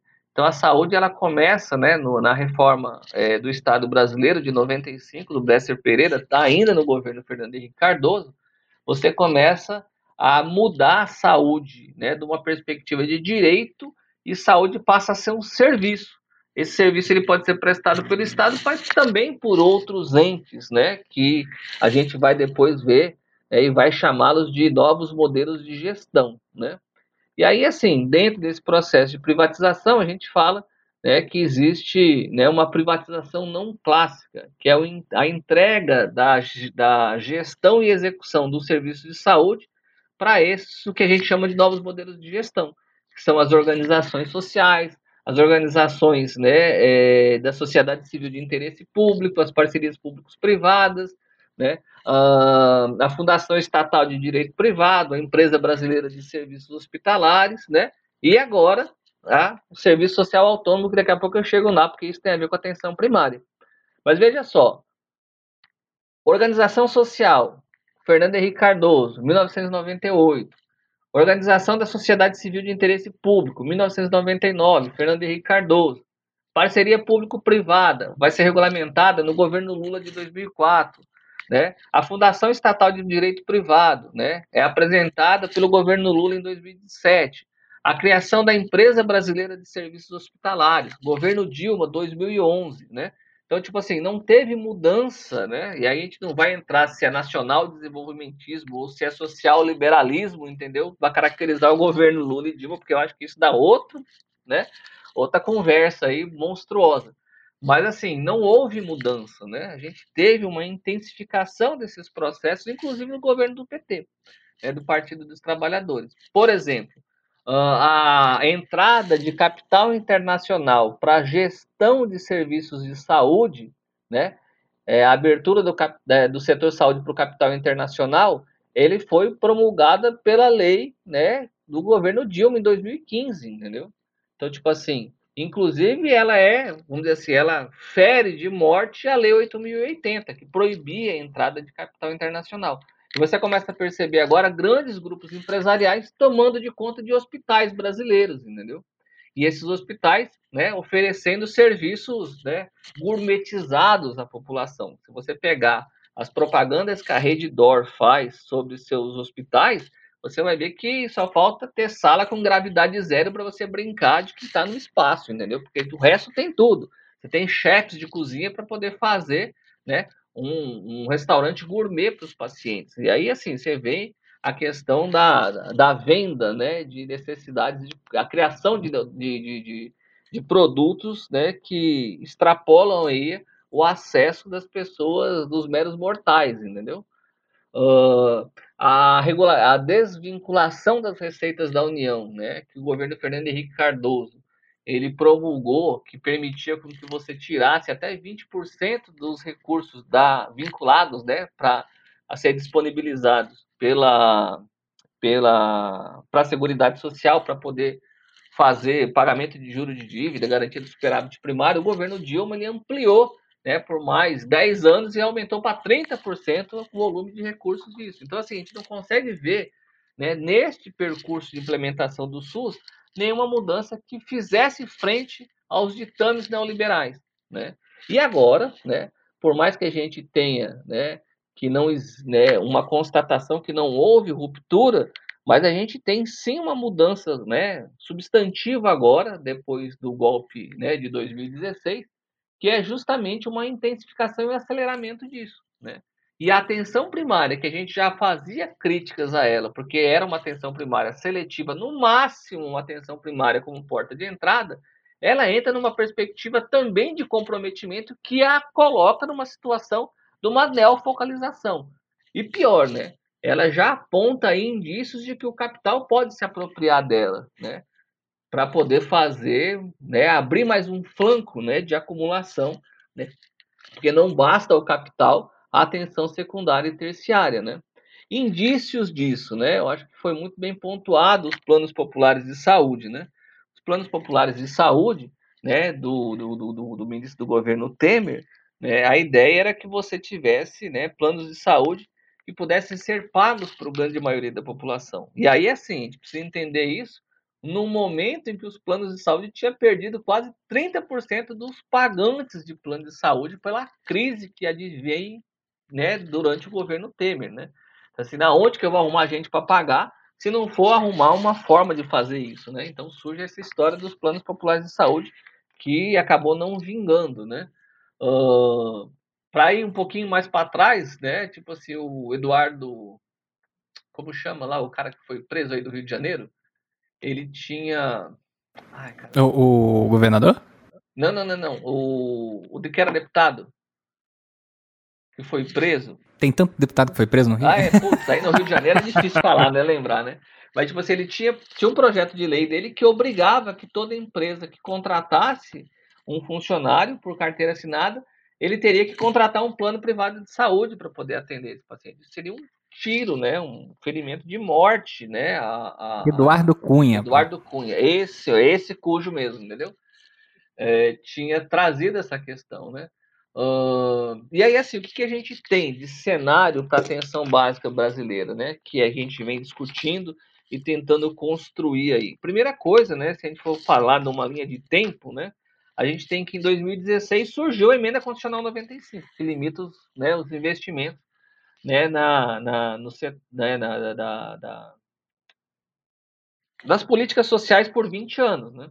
Então, durante o governo Temer, você surge aí essa, essa, essa excrescência né, que condena aí o Brasil ficar durante quatro governos sem aumentar né, os recursos. Né? E a gente está vendo a pandemia agora que exige isso. Então, desconsidera-se o aumento da população, mudança de perfil epidemiológico, desconsidera absolutamente tudo e a gente fica refém dessa questão, né? uma constrição do investimento em saúde. Em 2017, a gente tem, durante o governo Temer, uma coisa chamada SUS Legal, né? que foi a mudança de financiamento do sistema de saúde. Há controvérsias em quem discute isso, entendeu? Mas assim, a gente tinha seis blocos de financiamento, que era atenção básica, atenção de média e alta complexidade, ambulatorial e hospitalar, vigilância em saúde, assistência farmacêutica, gestão e investimento nas redes de serviço. O que, que isso significava? Quando o governo investia dinheiro, ele tinha que alocar dentro desses seis blocos. E aí você tinha como controlar o que cada um desses fazia, né? E aí, lógico, dentro do planejamento em saúde, você veria se você gasta mais para um, privilegia o outro e etc. Em 2017, você acaba com esses seis blocos né, de financiamento e cria dois: custeio e investimento. Ou seja, né, você tem, por exemplo, a possibilidade de gastar com custeio todo o dinheiro da atenção básica com atenção terciária, com atenção secundária ou contratando aqueles novos modelos de gestão para poder gerenciar e executar as ações e serviços de saúde. Né? Então você não tem como controlar mais como sai esse dinheiro. Né? Uh, o Plano Popular de Saúde, a gente já comentou, e em 2017, surge ainda durante o governo Temer o tal da nova PNAB, né, a nova Política Nacional de Atenção Básica, que vai tratar da flexibilização da composição das equipes. Né? Então, a equipe de saúde da família, que necessariamente tem, né, na proposta que existia até então, o, o agente comunitário de saúde, ele prescinde do agente comunitário de saúde. Você pode ter somente um que vá cobrir a essa população que é mais, vamos dizer assim, vulnerável socialmente, né? Então, tipo assim, uh, você não mais né, trabalha na perspectiva de reconhecimento do território para poder se responsabilizar sobre a saúde e qualidade de vida daquele território. Você acaba criando uh, espaços para que essa unidade de saúde subverta os princípios da atenção primária e funcione como se fosse um pronto atendimento, um posto de saúde que atenda somente a perspectiva curativa e não a perspectiva de intervenção sobre o território, que leva em consideração promoção, prevenção da saúde. Né? Então, assim, você deixa, você perde né, o elemento de, do território, que é o conhecimento da área onde você atua para poder organizar as ações de saúde. Depois disso, a gente tem nessa, nessa linha né, histórica um que a gente chama de Previne Brasil, tá? que foi de outubro de 2019. O que, que é isso? É, a gente tem em, 80, em 96 a instituição do que a gente chama de PAB fixo e PAB variável para atenção básica. PAB é o piso de atenção básica, que é o dinheiro que chega para você financiar as ações de atenção básica em saúde, né, que é a história da unidade básica de saúde, das equipes de saúde da família.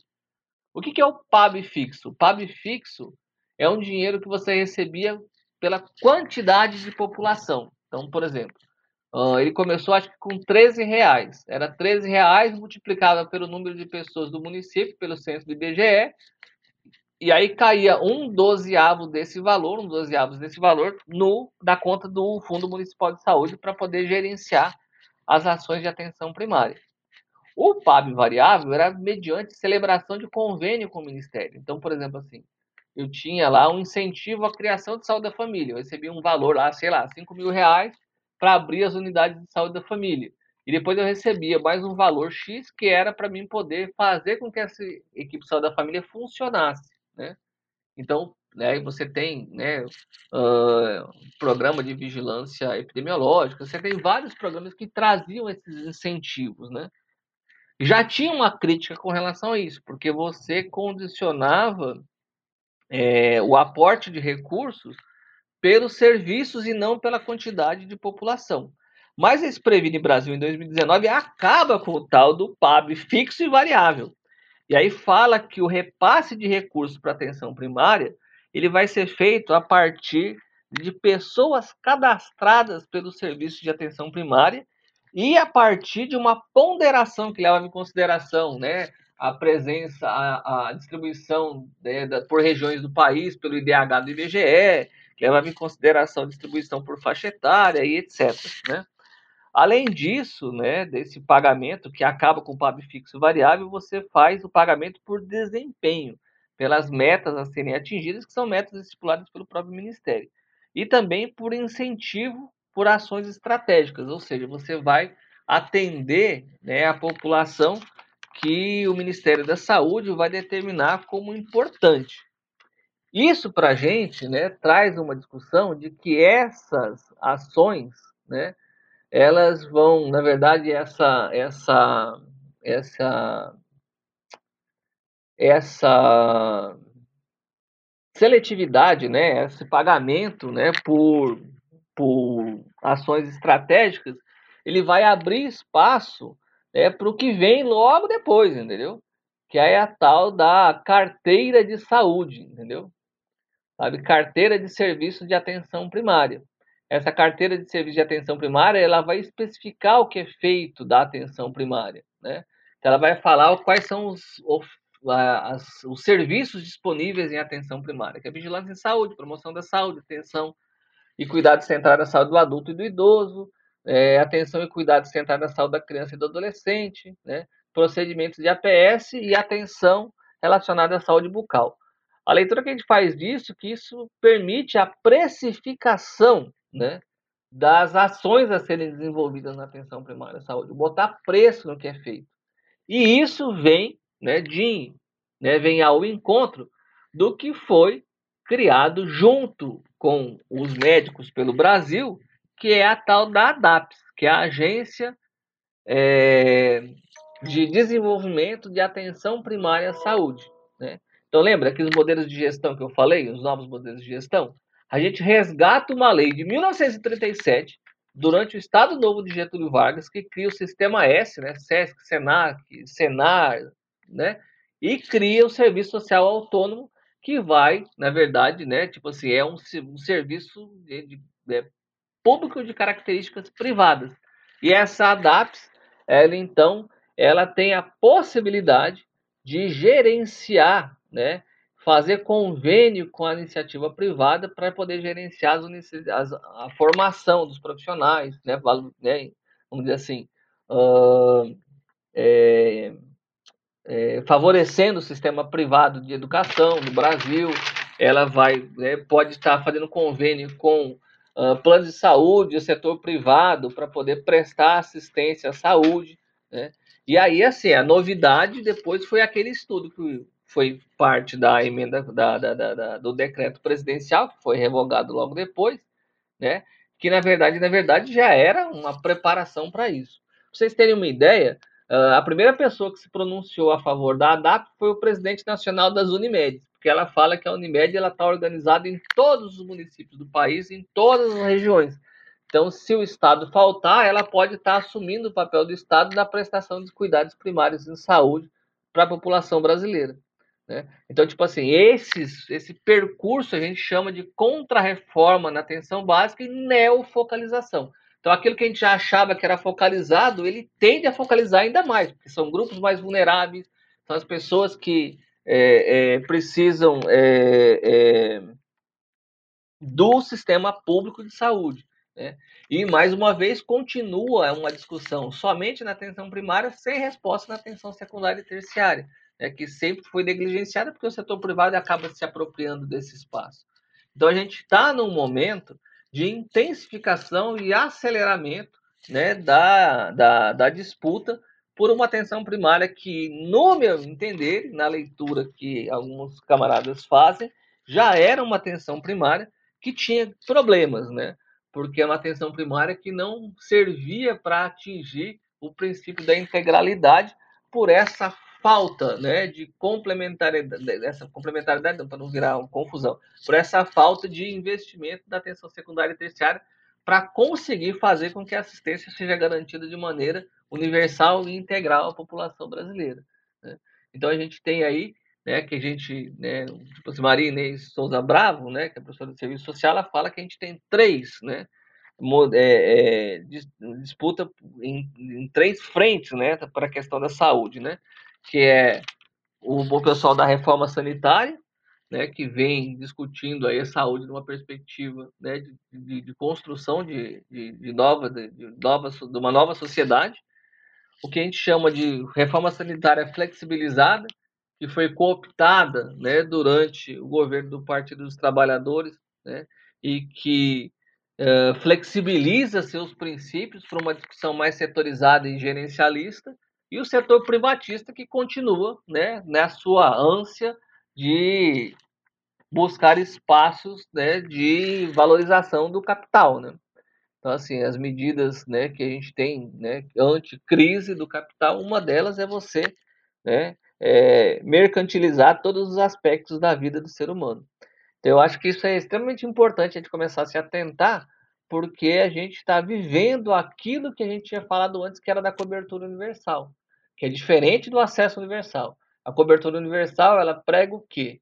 Que as pessoas, né, elas se endividam demais quando elas precisam gastar com seus cuidados em saúde. Só que os estados também não podem né, mais se responsabilizar por esses cuidados. Então, a proposta da cobertura universal é ter você ter uma cesta de serviços, né? Tipo assim, uma, uma um cardápio de serviços para atender a grande maioria da população, né, aquelas populações que são vulneráveis e não pode custear seus problemas de saúde, e aqueles problemas de saúde que são muito caros que as pessoas também não podem fazer o custeio dessa, que é, vamos dizer assim, a legitimação do que a gente já tem da complementaridade invertida do sistema de saúde, né? Com relação... Do jeito que você está falando, me parece, me parece muito com a venda de pacote de dados. Isso. O que a gente tem é isso, entendeu? Tipo assim, este é o cenário que nós temos, entendeu? E aí, assim, a luta é contra essa, esse processo, né? É, a EBSER, que ninguém entende por que, que foi feito, né? A Empresa Brasileira de Serviços Hospitalares. Cara, eram 46 hospitais universitários no Brasil. Era a maior rede hospitalar de atenção secundária e terciária pública. Não existia setor privado que conseguia competir com o setor dos hospitais universitários. Foi o primeiro setor a ser atacado. E foi logo depois a abertura do capital internacional para gestão do serviço de saúde. E a lei que cria a EBSER é uma lei que fala que a EBSER ela pode se tornar né, uma sociedade autônoma, é anônima, né? ela pode vender ações no mercado. Né? Então, tipo assim, a gente tem um sério risco dessa rede de assistência hospitalar, né, além de trabalhar né, sobre a lógica do mercado, da custo-efetividade, não mais dos interesses educacionais e da população brasileira, também servir no processo de acumulação de capital. Né? Então, assim, a gente tem que entender né, da, essa complexidade. Porque senão a gente fica restrito a essa discussão que eu falei para vocês, que a gente conversa na saúde coletiva hoje, né? Que é o processo de trabalho, a minha subjetividade em relação com a subjetividade do outro, da construção de subjetividades, entendeu? Então, assim, tipo assim, nós vivemos um problema, né? Nós não temos mais direitos trabalhistas para profissionais de saúde. Né? A gente não tem condições de trabalho de maneira adequada. A assistência à saúde que a gente fornece, ela é limitada à população. Né? População, ela também é, né, vamos dizer assim, é, dominada por uma perspectiva de saúde que não consegue compreender outros elementos para além do curativismo, do uso da medicação e da incorporação tecnológica. Uh, uh, o controle social é um controle social que tem problemas. Entendeu? Se você tem um Estado com viés de classe, você não poderia nunca imaginar que ocupar esse Estado ia fazer com que a gente avançasse do ponto de vista de garantir direitos para a classe trabalhadora ele tem limitações. Os conselhos eles funcionam, entendeu? Com limitações. Haja vista que esse processo de privatização que a gente relatou aqui, as últimas quatro conferências nacionais de saúde apontaram posições contrárias e nunca ninguém escutou né, o que a Conferência Nacional de Saúde, o que o Conselho Nacional de Saúde né, se coloca né, contrário a esses procedimentos, a esses processos, entendeu? Então a gente vê que é, o Sistema Único de Saúde ele, né, ou é um projeto que não foi concluído ou nem mesmo iniciado, né? Então, né, eu acho que essas são as duas visões que se tem sobre o sistema de saúde numa perspectiva mais crítica, né? E enquanto isso, a gente se volta para essa discussão da humanização, né? Humanização da saúde, né? Trazendo ao profissional de saúde a responsabilidade pela ineficiência e pela não é, orientação uh, do sistema de saúde que atenda todas as necessidades da população. Né? Então a gente vive lá com diferenças salariais gritantes, entendeu? Tipo assim, colegas da gente de nível superior, né, como o pessoal da enfermagem, ganha um quinto, um quarto do salário do médico. Se é permissível ao médico né, trabalhar duas, três vezes por semana, enquanto o enfermeiro tem que trabalhar todos os dias, entendeu? Sabe? O médico de família, e aí alguma coisa que eu gostava muito de fazer, não pode sair da unidade para poder fazer né, é, é, educação em saúde na comunidade, porque ele tem que ficar atendendo na linha de produção que é colocado lá, porque ele tem que estar tá lá na unidade de saúde para poder fazer, falar que a unidade de saúde está funcionando, entendeu? Sabe? Tipo assim, a gente tem uma discussão agora de acesso ampliado, né, dentro do saúde da família, que é para você não ter mais uma agenda né, é, é, é, é privilegiada para determinadas ações, mas você tem que atender tudo que aparece, né, caracterizando a atenção primária como um grande pronto atendimento e um pronto atendimento sem qualidade, porque não tem estrutura nenhuma lá, na maioria das vezes, para poder fazer esse pronto atendimento. Então, eu acho que é esse o cenário, sabe?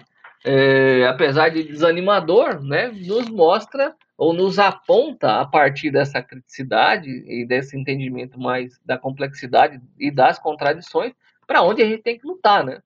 Então romper com esse discurso, né, que não existe mais, né, determinantes, né, é, é, macroeconômicos sobre as políticas, entender que a gente vive na luta de classe e que a democracia burguesa é uma ditadura, né, da burguesia sobre o proletariado, entender, como foi colocado por Júlia, quais são as pessoas que estão sendo negligenciadas com relação ao direito, né? E aí não são só pessoas, mas é a classe trabalhadora, né, que tem expressões distintas, né, dentro da perspectiva dos movimentos identitários, mas que tem uma contradição inicial, né, que é a contradição de classe que aí existe. Então, acho que esses são os elementos, entendeu? Se a gente não conseguir entender dentro dessa complexidade, a gente faz análises superficiais que apontam para soluções que são ineficientes. E enquanto isso, o grande capital vem com um grande rolo compressor passando por cima de todo mundo, entendeu? E a gente fica nessa discussão romântica e ufanista de um SUS, entendeu? Do, numa perspectiva idealista, né? E não numa perspectiva concreta, real, que aponta as contradições.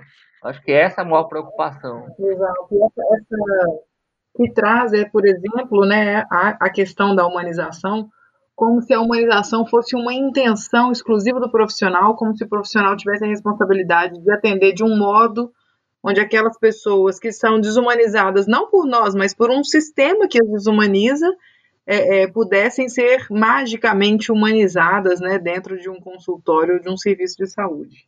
É uma, é uma visão bastante limitada que a gente precisa expandir, né? A, a humanização, a gente está falando é, de, de pessoas que são coisificadas e, e, e, que são que são desumanizadas historicamente, não só nos serviços de saúde, mas é, é, quando tem seus direitos retirados né, sistematicamente em outros âmbitos também, né, na educação, em outros lugares. E aí a gente coloca é, é, de forma equivocada, na minha opinião, a, a, a, humanização como sendo esse processo, né, esse processo de onde o profissional é capaz de reverter todo, toda essa, essa, essa história é, dentro de um atendimento que na verdade não acontece. Sim, sim, exatamente. É, Júlia, eu ia até mesmo, é, o Vladimir trouxe, né, muitos elementos, aliás, o Vladimir trouxe bastante coisa.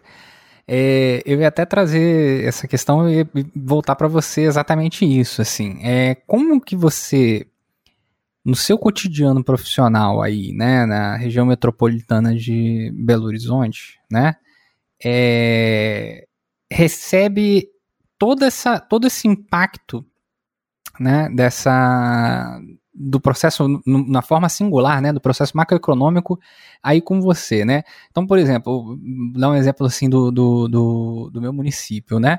É, os profissionais de medicina aqui do meu município, né? O meu município ele não faz concurso público há um bom tempo. Quando faz concurso público, os salários são irrisórios, né?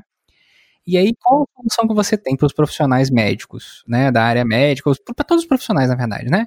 Você faz lá um contratinho de RPA, né, uma prestação de serviço autônomo, é, ou tem um processo de pejotização, né, ou o, o outro profissional ele tem uma carteira assinada pela famosa e maravilhosa Cruz Vermelha Brasileira, né, que vai lá prestar serviço, ele vai ser criado da forma que ele é, né, e aí, assim, né? Aí, além disso, né? A gente teve uma, uma tecnologia nova que chegou aqui no município, que é essa coisa que o, que o Vladimir falou também, que é a organização social, né? A OS. É, que começou a gerir dois hospitais municipais aqui e descaralhou o, o, o, a, a, o atendimento hospitalar assim, em níveis fantásticos, né? Fantásticos exatamente daquilo que você está falando de como prezar pelo lucro, né? Então eles devolvem as pessoas para saírem da internação para eles não gastarem dinheiro, a pessoa morre no meio do caminho, tudo bem, tá ótimo, maravilhoso, né? É... Como é que como é que isso rebate aí para você? O que, que você tem pego assim nesse nesse nessa situação aí no seu cotidiano?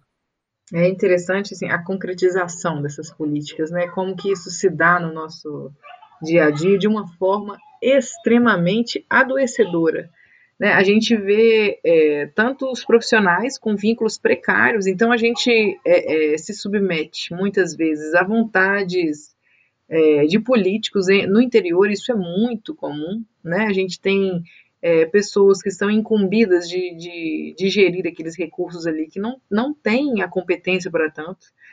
É, isso é muito adoecedor para o médico que está ali na ponta, porque ele sabe do que ele precisa, mas tem pouca gerência, né? E muitas vezes, por, por ser contratado através de vínculos precários, ele não levanta a voz, né? É, se você procurar hoje no Brasil um médico que não tenha PJ, eu acredito que você não vai achar. né? a, gente, a gente tem uma, uma uma realidade hoje que praticamente todos os trabalhos, né, todos os, os contratos, eles são nessa realidade. A gente, carteira assinada hoje é a exceção da exceção, né, então direitos trabalhistas também. E a gente tem, por outro lado, também essa, essa crise imensa de desemprego e tal, é, adoecendo de forma, assim, avassaladora os nossos pacientes, né? Então, a gente tem um encontro é, dessas duas realidades dentro da unidade básica de saúde, é, trazendo são, são dificuldades e desafios cotidianos, né? É interessante quando a gente vai analisar né, assim, as taxas de burnout, é, de esgotamento mesmo desses médicos que trabalham em dois, três vínculos, né? É, não só dos médicos, mas também dos enfermeiros, dos, dos outros profissionais das outras categorias.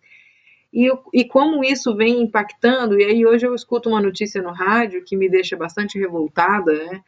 É, que o governo não gastou sequer 5% daquilo que foi destinado à contratação de profissionais é, para o enfrentamento da pandemia. E eu fico, fico me, me, pego pensando assim, como estivemos e estamos sobrecarregados, desgastados, esgotados de, enfrentando essa realidade e como isso não, não foi sequer considerado né, dentro dessa perspectiva é, é da gestão federal como isso foi sequer considerado, né, é, é, como havia o recurso para ser para ser gasto e a nossa situação, assim, a situação da população, a forma como nós nos desgastamos intensamente desde o início desse processo de pandemia. E hoje a gente sabe que o, o recurso estava lá, ou seja, não é uma questão é, é, matemática, é uma questão de projeto, né? É, a gente vê essa, essa realidade dos testes é, sendo é, julgados fora, né? Testes prestes a vencer.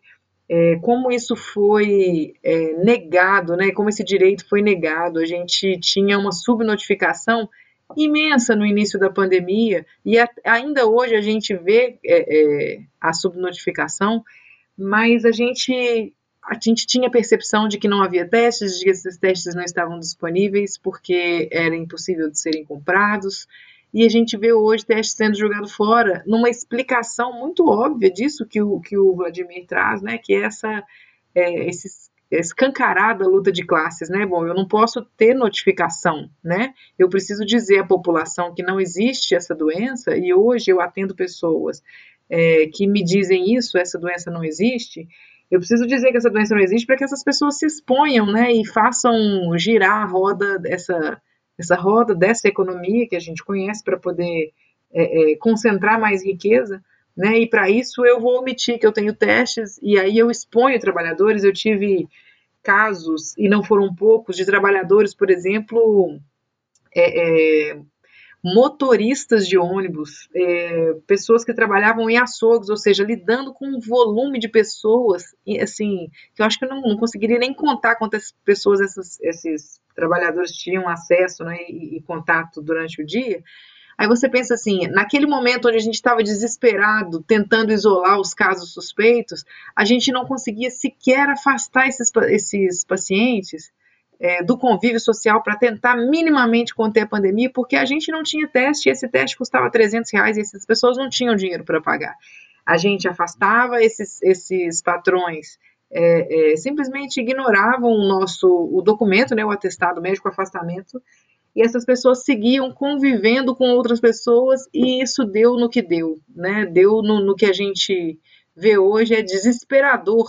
É, quando é, voltando à sua pergunta, quando a gente vê a concretização desse, dessa, desse desinvestimento, a concretização do sucateamento. Eu costumo dizer que o SUS é, a gente nunca vai chegar numa unidade básica de saúde e vai ter uma plaquinha assim, olha, o SUS acabou, fim né? Não atendemos mais, o SUS está acabado, o governo X ou Y resolveu decretar o fim do Sistema Único de Saúde.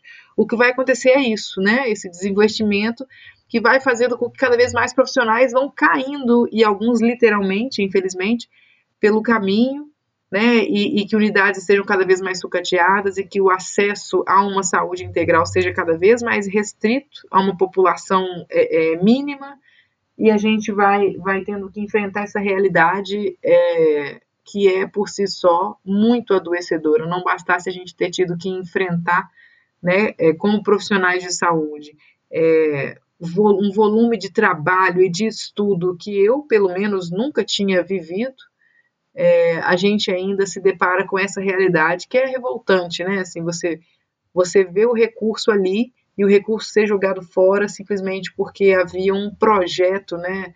É, eu não gosto de dizer genocida, não, mas um projeto de acumulação que, que precisava dessa negligência, né? Que demandava essas mortes para que ele seguisse sendo tocado aí e a gente que pagasse com as nossas vidas é, as consequências de tudo isso. Fico pensando em quantos colegas, né, trabalhadores do SUS, e, e da, da rede privada também, trabalhadores da rede privada não deram suas, literalmente, suas vidas, né, por conta dessas, dessas atitudes, dessas decisões tomadas na instância federal.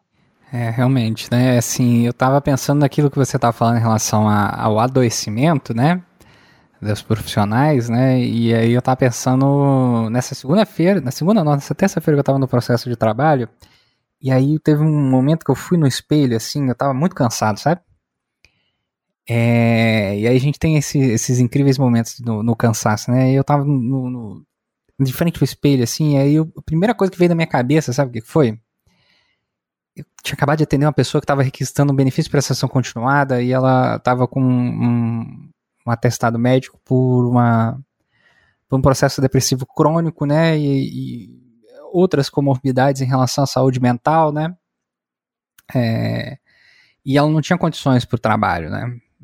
E aí, e aí eu tava assim nesse momento no espelho, assim, a primeira coisa que veio na cabeça assim foi, sabe, é, pessoas doentes, atendendo pessoas doentes, encaminhando para pessoas que estão em processo de adoecimento para garantir ou tem, pelo menos tentar garantir que, que a, outra pessoa doente tenha uma possibilidade de, de uma de uma garantia de vida que não vai ser digna e que vai gerar mais pessoas doentes para ser encaminhadas para outras pessoas doentes que estão em processo de adoecimento, sabe? É, é assim, é, é, é, é, é desesperador, né? Esse... É desesperador. E a gente tem remendos, né? E a gente vai medicalizando as pessoas, medicalizando a gente mesmo. Sim, sim. Quando, na verdade, as pessoas estão reagindo de forma muito adequada, inclusive, né? E, e a gente diria até saudável, né? É um sistema que é adoecedor. Quando eu tenho um estímulo adoecedor, é, é, um estímulo que coloca a minha saúde mental à prova, se eu não respondo dessa forma, aí é que eu preciso me questionar, opa, peraí, porque eu não estou adoecendo, é, é, é vivendo esse estímulo adoecedor? Mas não, a gente está adoecendo é, é, de forma legítima, mas a gente está sendo medicalizado enquanto a gente não consegue revolucionar esse sistema, né? Revolucionar ou substituir esse sistema. E é muito interessante isso, né? Porque a gente foi aqui da, da singularidade, a gente foi da universalidade, voltou para a singularidade dos processos, volta para a universalidade de novo, né? É, discutindo aí tanto o processo do atendimento no, no, cotidiano, como a Júlia trouxe aqui muito bem, né? O processo que o Vladimir traz que vão para além do processo do nosso cotidiano, são ah, as famosas coisas que a gente não vê, né? As documentações internacionais, né? Os órgãos internacionais se movendo para fazer todo um, um, um, um, procedimento que seja mais lucrativo possível, né? E como é que isso rebate no cotidiano daquelas pessoas ali, é, no dia a dia daquelas pessoas ali, seja pela forma de, de, é, de austeridade ou não. E aí eu lembro agora nesse momento do Silva Almeida, né? Que foi no na, no Roda Viva, né? Eu me lembro bem se foi no Roda Viva exatamente, mas eu, eu lembro da, da fala muito interessante dele, assim, que não existe a possibilidade de você ser antirracista no, no país se você apoia a austeridade, né? É, e aí, nesse, nessa, nessa questão, quando você fala assim, ah, eu não, não gostaria de utilizar o termo genocida, né? É, para esse tipo de coisa, para essa questão, etc, tudo mais, e, assim, e eu fico em dúvida assim, se a gente não deveria usar, né? Porque é, são políticas conscientes, deliberadas, que vão ter. A gente não pode virar e falar, a gente não pode olhar para o cara que é tipo. O, o cara tá no Banco Mundial, né? No FMI, nessas inter, internacionais de, de, de, de, fomento, né? Assim, o cara foi ministro, né? Vamos lembrar aí que, que o EBSER acontece aí quando, na, nas universidades federais, quando o Haddad ainda era ministro da educação, se eu me lembro bem, né? Vladimir, não sei se, se, se eu estou correto aí, né? Foi o Haddad, né? É, no governo Dilma ainda. É, e, e, e, e, eles têm consciência disso, né? De que cada movimento que eles fazem, né, em cada determinado sentido, em cada processo de, de precarização, vai gerar uma determinada quantidade de pessoas mortas, né? mas eles escamoteiam o máximo possível, da forma mais ideológica possível, de que não, olha, né, a gente teve agora o debate, né, do, do, do, do Roda Viva, né, é, com o Boulos, né, e com o, o Bruno Covas, é, e, e, que é muito interessante, assim, como, como o, a figura do economista, né, o, aquela, né, aquela coisa técnica, né, e etc., que se cria, né, para tentar desvencilhar da economia política e tirar a política da economia, transformar a economia como se fosse uma ciência exata, né? É, e aí aquela velha história da ciência exata ser uma coisa assim, né? Não, olha só, a ciência exata aqui ela é totalmente é, é, é imparcial, né? Porque são só números, né? Enfim. É, e, e, como o, o, essas figuras elas ficam, sabe, assim, num, numa linha tênue entre, entre ganância e sociopatia. É um certo cinismo, né? É. é... De, de, de uma certa, como é que eu posso dizer assim, esse tom imparcial, mas que sabe exatamente que cada canetada daquela, cada, cada real que eu tiro, né? Pode significar um, um sofrimento, pode significar é, é, um adoecimento, pode significar uma piora da qualidade de vida de uma comunidade inteira, enfim. É, mas é isso, eu acho que tem que ter um certo cinismo. Né? Eu tenho uma amiga que ela diz que não basta, para ser político, não basta você saber mentir ou saber é, é, ser bastante simulado, você tem que ter uma cara de pau, assim, de artista mesmo, né? Ator e atriz, né? É, né? Hipocrisia, né? Exato. O máximo da hipocrisia. E aí, assim, eu, e aí eu fico pensando nesse, nesse processo, assim, é, porque sempre tem uma contabilidade, né, pro comunismo. Eu acho isso muito fantástico, né? A contabilidade ela funciona só para um lado, né? Então, tudo, tudo, né, 100 milhões de mortos, não sei o que, nananã, e o comunismo, bah, e etc, tudo mais. E aí, às vezes eu fico brincando e falo tá, 100 milhões de mortos, mas aí como é que funciona, assim? O cara bebeu vodka na, em Moscou, e aí era inverno, e sem querer ele, né, dormiu na rua e morreu congelado. É uma morte pro comunismo isso aí? Como é que funciona? Essa, essa, essa estatística que vocês se utilizam, né? E aí eu fico pensando assim, como é que, como é que dentro desse processo, de, por exemplo, do período em que né, a emenda constitucional é 95, né? Ela é aprovada, desse período para cá, quantas pessoas morreram por causa disso? Sabe? Ou quantas Exato. pessoas que. E essas mortes são por conta de quem, né? Porque assim, tem, tem a morte. Eu estava conversando isso com, com, com, alguns colegas esses dias, sabe? A gente teve aqui na deixa, Paraíba. O, o Vladimir, Vladimir, antes de você continuar, pode, pode deixa só a, a, a Júlia terminar o que ela ia falar, porque eu acabei cortando, desculpa. Não, não, não, não. É isso ah, aí, é isso aí. Pode falar, Vladimir. Não, tô dizendo assim, é, aqui na Paraíba, né? Você aqui a Cruz Vermelha atuou aqui, né, num hospital que é a referência para trauma no, no, estado, sabe? Uh, e aí o, o ex-governador, né, foi processado e aí acabou disputando a prefeitura com tornozeleira eletrônica e tudo, né? Mas e aí assim, algumas pessoas defendendo o cara, sabe? E aí vieram pedir voto para mim pro cara, né? Porque ele não fazia parte da oligarquia, das oligarquias aqui do estado, sabe? Falei, gente, se eu tivesse, né, como prever, eu queria ter tido, né, um a, a, a, a ideia, né, de anotar quantas pessoas morreram, né, durante a minha prática médica aqui, durante os quatro anos de governo em que a IBCER funcionar, a Cruz Vermelha funcionou no hospital de trauma, entendeu? Porque assim, se a gente fosse computar quantas pessoas que morreram em função de uma mudança de gestão, né, que para maquiar o hospital, entendeu? Ela cerceia o acesso, entendeu? Então, para falar que não tinha superlotação, você simplesmente deixava de atender as pessoas, entendeu? Eu queria ter tido essa perspicácia de anotar quantas pessoas morreram por isso, por uma canetada por uma decisão que mais né, orientava a, a organização né, de um criminosa, entendeu? Que desvia recursos para a saúde, sabe? A questão é que é, não, não cai politicamente essa, essa, essa morte, ela não cai na conta do liberalismo, ela cai na conta do acaso. É, joga, joga para Deus, né? É a conta do sistema de saúde que não funciona. Eu acho que é pior ainda, entendeu? Aí nesse caso joga para Deus, joga para cima, né? A pessoa já estava cantando para subir já, né? Não tem nada a ver com o sistema que a gente vive. É. Eu gosto sempre de, de, de, Todo mundo vai morrer um dia, né, Zamiliano? Todo mundo vai morrer um dia. Eu já tava velho, tem um problema de saúde, é por aí. É, não, truísmo, truísmo. Todo mundo vai morrer um dia, né? Fazer o que é isso? A pessoa morreu, né? Fazer o quê? Enfim, né? Mas na hora que toma facada na barriga, não, aí, né? Enfim, né? aí a vida tem um certo valor.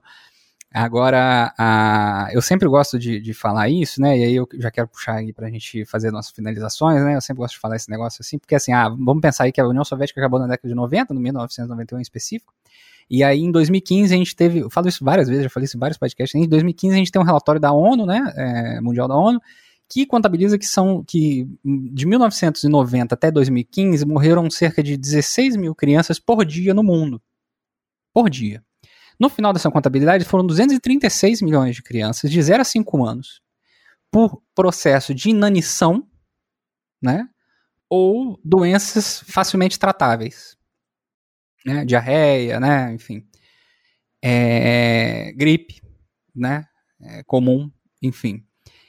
E, e aí nessas horas não tem a contabilidade. Aí nessas horas é o acaso, né? Como a gente falou, né? Foi Deus, foi porque aquele país é economicamente inviável. Veja, o FMI tem um relatório, né? O FMI tem um relatório em que eles têm a cara de pau agora não lembro se é o FMI ou o Banco Mundial, eles têm a cara de pau de sugerir que o Afeganistão é economicamente inviável porque não tem recursos naturais importantes, não tem saída para mar, não tem terra agricultável, não tem um monte de coisa, e que as pessoas, a população do Afeganistão deveria abandonar o Afeganistão. Ué, Emiliano, é, um relatório do FMI sobre o SUS, na década de 70, ele fala que o Brasil deveria abandonar a perspectiva de um sistema de saúde universal, que o Brasil não tem capacidade para se dar o luxo de oferecer um sistema de saúde universal para a população brasileira, entendeu? Está escrito lá, entendeu?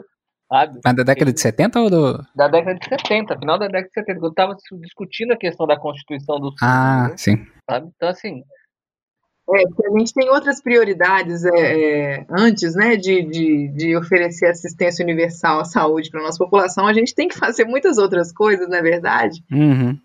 Como, por exemplo, concentrar riqueza Sim, né? Muito importante, aliás, né? É, né? É. Mas a cara de pau a gente fala assim, a gente não acredita, mas tá escrito lá, os caras não têm vergonha na cara, não. Põe lá no papel, entendeu? Aí a gente fala, o pessoal fala assim, isso é coisa de comunista, entendeu? Não é, vai ler lá. E, e, e, mas por quê? Porque o FMI, o Banco Mundial, estão preocupados com a saúde financeira da burguesia, né? E a saúde financeira da burguesia é muito mais do que bilhões de seres humanos, milhões de seres humanos no Brasil. É, a gente chegou aí, né, a duas horas, nesse momento, em Brasília, duas horas, é duas horas e doze minutos aí de, de gravação, né? A gente falou de bastante coisa aqui nesse podcast. Acredito que isso não finda aqui, né? É, afinal de contas, né, o, o, Vladimir fez um puta num catado aí em relação a, a, a, muita documentação e muita questão que a gente. Eu fiquei até às 11 em algum momento, assim, no meio da gravação. Eu falei, caraca, peraí, mas eu, é, pra onde é que eu vou agora? Né, é, a Júlia também trouxe contribuições importantíssimas, né? É, e aí eu acho que a gente já pode encaminhar para nossa finalização, mas antes da finalização, né? A gente vai ir para o comissariado de comunicação e propaganda deste lindo podcast para falar com vocês aí sobre nossas coisinhas de todo dia. Estamos de volta com o comissariado de comunicação e propaganda deste lindo podcast para falar dos cupons de desconto que temos para vocês. Lembrando, a Editora Ubu mantém o seu cupom de 20% de desconto no livro Pele Negra, Máscaras Brancas do Fanon usando o cupom FANONR20, tudo minúsculo. Compre o seu porque é gostoso demais.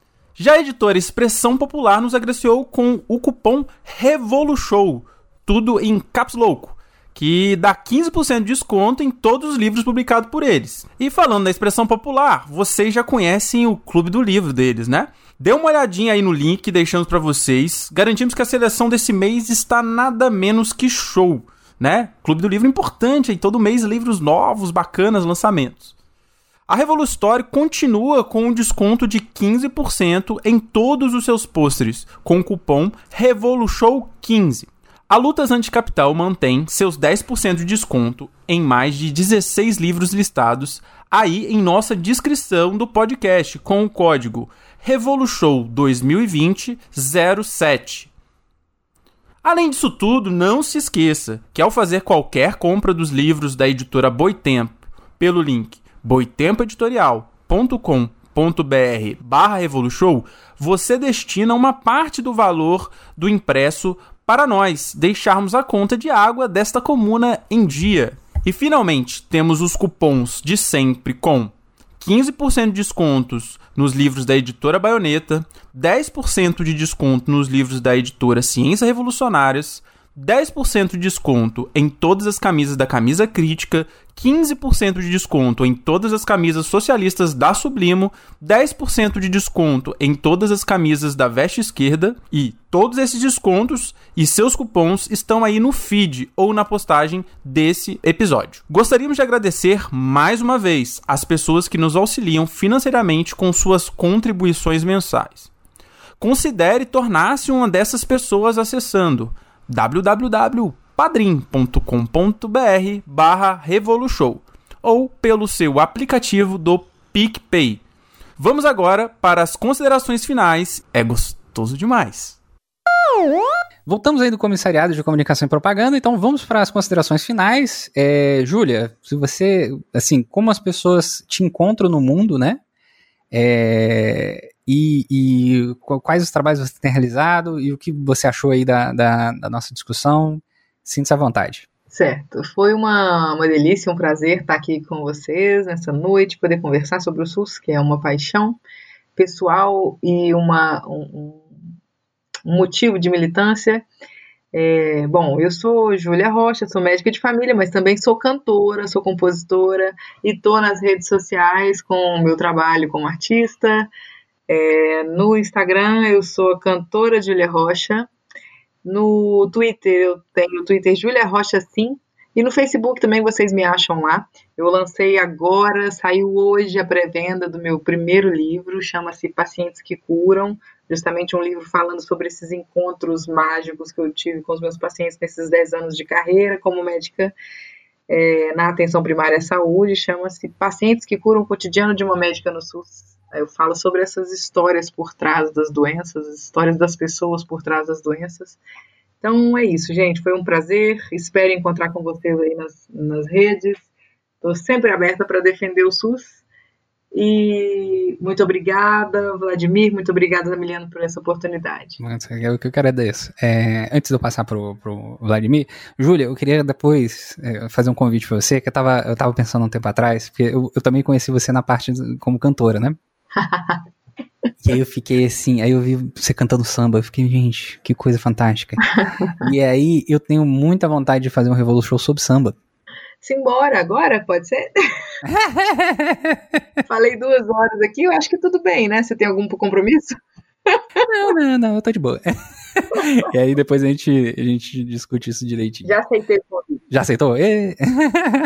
É, Vladimir, se você quiser fazer suas considerações? Pois é, menina, eu acho que primeiro agradecer o convite, né, da gente estar tá, é, participando da atividade. Eu acho que é um espaço importante, né, para trazer uma discussão é, que foge aí, né, do senso comum, né, é, e cada vez mais esses espaços, né, a gente, não sei se é assim que a gente denomina como mídia alternativa, né, mas cada vez mais a gente tem que isso tem possibilitado né, uma compreensão mais crítica da realidade. Então, trabalhos como o seu e de outros camaradas, companheiros, né, que uh, trazem né, essas questões né, para discussão né, e a divulgação dessa, dessas, dessas, dessas avaliações, desses posicionamentos, dessas discussões, acho que é fundamental aí a gente poder cada vez mais se aproximar dessa realidade é, sem estar levando em consideração a questão né, do que acaba sendo o senso comum. Uh, agradecer aí também né, a, as contribuições de Júlia. É sempre bom a gente conversar com, com gente que a gente se identifica, né, que a gente consegue, né, uh, a partir da fala do outro, se ver no, no cotidiano, né? Complicado quando você vai conversar com um colega médico, o cara fala umas coisas que não tem nada a ver com o que você acredita, com o que você defende, com a sua prática, entendeu? E você acaba se sentindo um estranho, né? E dependendo de onde você atua, você é um cavaleiro solitário, entendeu? Já tem essa questão, né? Vamos dizer assim, do ponto de vista das opções ideológicas, né? Que que já nos distanciam da própria categoria. Mas mesmo se a gente não levar em consideração isso, só para o nosso cotidiano de trabalho também, né, a gente acaba ficando muito, muito isolado. Então, encontrar com pessoas que defendem as mesmas coisas, trabalham, conhecem, é muito gratificante. E para finalizar, né, de verdade, eu queria convidar as pessoas que estão ouvindo a entrar no blog, no, no, no blog da Frente Nacional contra a Privatização da Saúde. Né? O blog ele tem né, uma, um, espaços né, em que são divulgados alguns materiais. Né? Ele é alimentado com notícias né, da, da atuação da Frente Nacional. Né? Uh, tem o contato né, dos fóruns locais, estaduais, municipais, né, em que as pessoas podem estar se organizando e colocar que toda essa discussão que a gente fez aqui ela só vai ter sentido se a gente conseguir né, se organizar para fazer a resistência contra esses processos que a gente acabou é, fazendo a denúncia aqui, né? E aí essa organização ela passa né, pela ocupação dos espaços institucionais, né, conselhos de saúde, as conferências, né, porque apesar de limitada, né, esses espaços né, eles funcionam como espaços de disputa de consciência, né, uh, de, de, tomada né, de, de, consciência da complexidade que são os próprios problemas né, relacionados ao SUS. Uh, convidar os, né, as pessoas a estarem se organizando, né? Tem lugares que você tem né, conselhos locais de saúde dentro das unidades de saúde, que são espaços importantes para você estar dialogando com as equipes de saúde para compreender né, como é o cotidiano dessas equipes e ver as limitações né, de atuação dessas equipes. Né? Se organizar, né? A gente fala, né? Tipo assim, não, não tem espaço que não seja importante ser ocupado, né? E aí, né, trazendo a discussão de que a construção desses espaços, né, a constituição desses espaços, a organização desses espaços tende, né, a construir novas relações sociais, novas relações sociais, né, que tem como, né, horizonte essa perspectiva, né, da resistência, mas também do avanço da luta, né, e mais do que nunca a gente vai falar é, que essa organização e tomada de consciência é o embrião do que a gente chama de poder popular, né? Então, essa questão do poder popular é, como expressão aí, né, de uma forma de organização e luta da classe trabalhadora, ela é mais do que nunca bem-vinda e necessária neste momento de intensificação de ataques do SUS. Se esse sistema de saúde ele não conseguiu ser né, implementado na sua totalidade, ou, né, segundo alguns, nem foi né, iniciado a sua implementação, mais do que nunca a gente precisa é, de lutadores, né, uh, para que a gente consiga né, resistir aos ataques que se intensificam e fazer avançar a pauta. Né? Então, defender um SUS 100% público, estatal, de qualidade, que atenda a necessidades de todos que deles dependam, é a bandeira principal né, da Frente Nacional contra a Privatização da Saúde e é o convite que se faz né, as pessoas ingressarem aí né, nas suas expressões locais ou na própria Frente Nacional. Então, procurem lá na internet Frente Nacional contra a Privatização da Saúde, né, que lá tem as informações e contatos para que as pessoas possam se aproximar e aí continuar engrossando fileiras né, do que a gente vem acreditando isso. E além disso, também, né, a gente não pode esquecer que a gente também tem as entidades de classe, né, os sindicatos né, dos profissionais de saúde, que também são espaços que precisam ser ocupados né, para se discutir né, a perspectiva da perda né, dos direitos, da precarização das condições de trabalho e também da implementação de um sistema de saúde, né, porque um sistema de saúde ele só vai funcionar como a gente acredita ser necessário né, se ele tiver profissionais de saúde não adoecidos ou profissionais de saúde que tenham resguardado minimamente seus direitos e as condições de trabalho adequadas. Então, como eu disse, não existe espaço a ser deixado vazio, né? Tem que ocupar sindicato, conselho, uh, conferência, uh, for possível, né? A gente precisa estar ocupando. E a frente é uma das alternativas de organização também. Né? Então, agradecer, Zamiliano, aí pelo convite, é a paciência Uh, realmente, né, eu tenho um problema sério, porque de vez em quando eu me empolgo com as coisas que eu estou falando, entendeu? E vou de uma coisa puxando para outra. É, mas eu acho que o objetivo, como foi colocado, era mais um bate-papo mesmo, né? E não uma aula, né? Em que a gente tem né, um, uma organização de raciocínio. As coisas vão surgindo e a gente vai conversando. E nesse sentido, eu acho que a gente tem uma grande vantagem com relação a essa questão da exposição mais acadêmica, né? E é bacana, é um assunto que é apaixonante, eu acho que é, a gente compartilha aí da, da, da, do que Júlia traz, né? Uh, de que é, faz parte, né, intrínseco, né, as nossas, nossas nossos posicionamentos no, no, enquanto profissional, enquanto ser humano, essa discussão né, da defesa do sistema único de saúde. Boa noite e obrigado aí pelo convite. Muito bom. Então é isso, pessoas. É, um abraço a todos vocês, né? É, e a gente se vê aí no, no próximo podcast aí do nosso querido e amado Revolution. Tchau, tchau pra todo mundo. Tchau, tchau. Half-Death.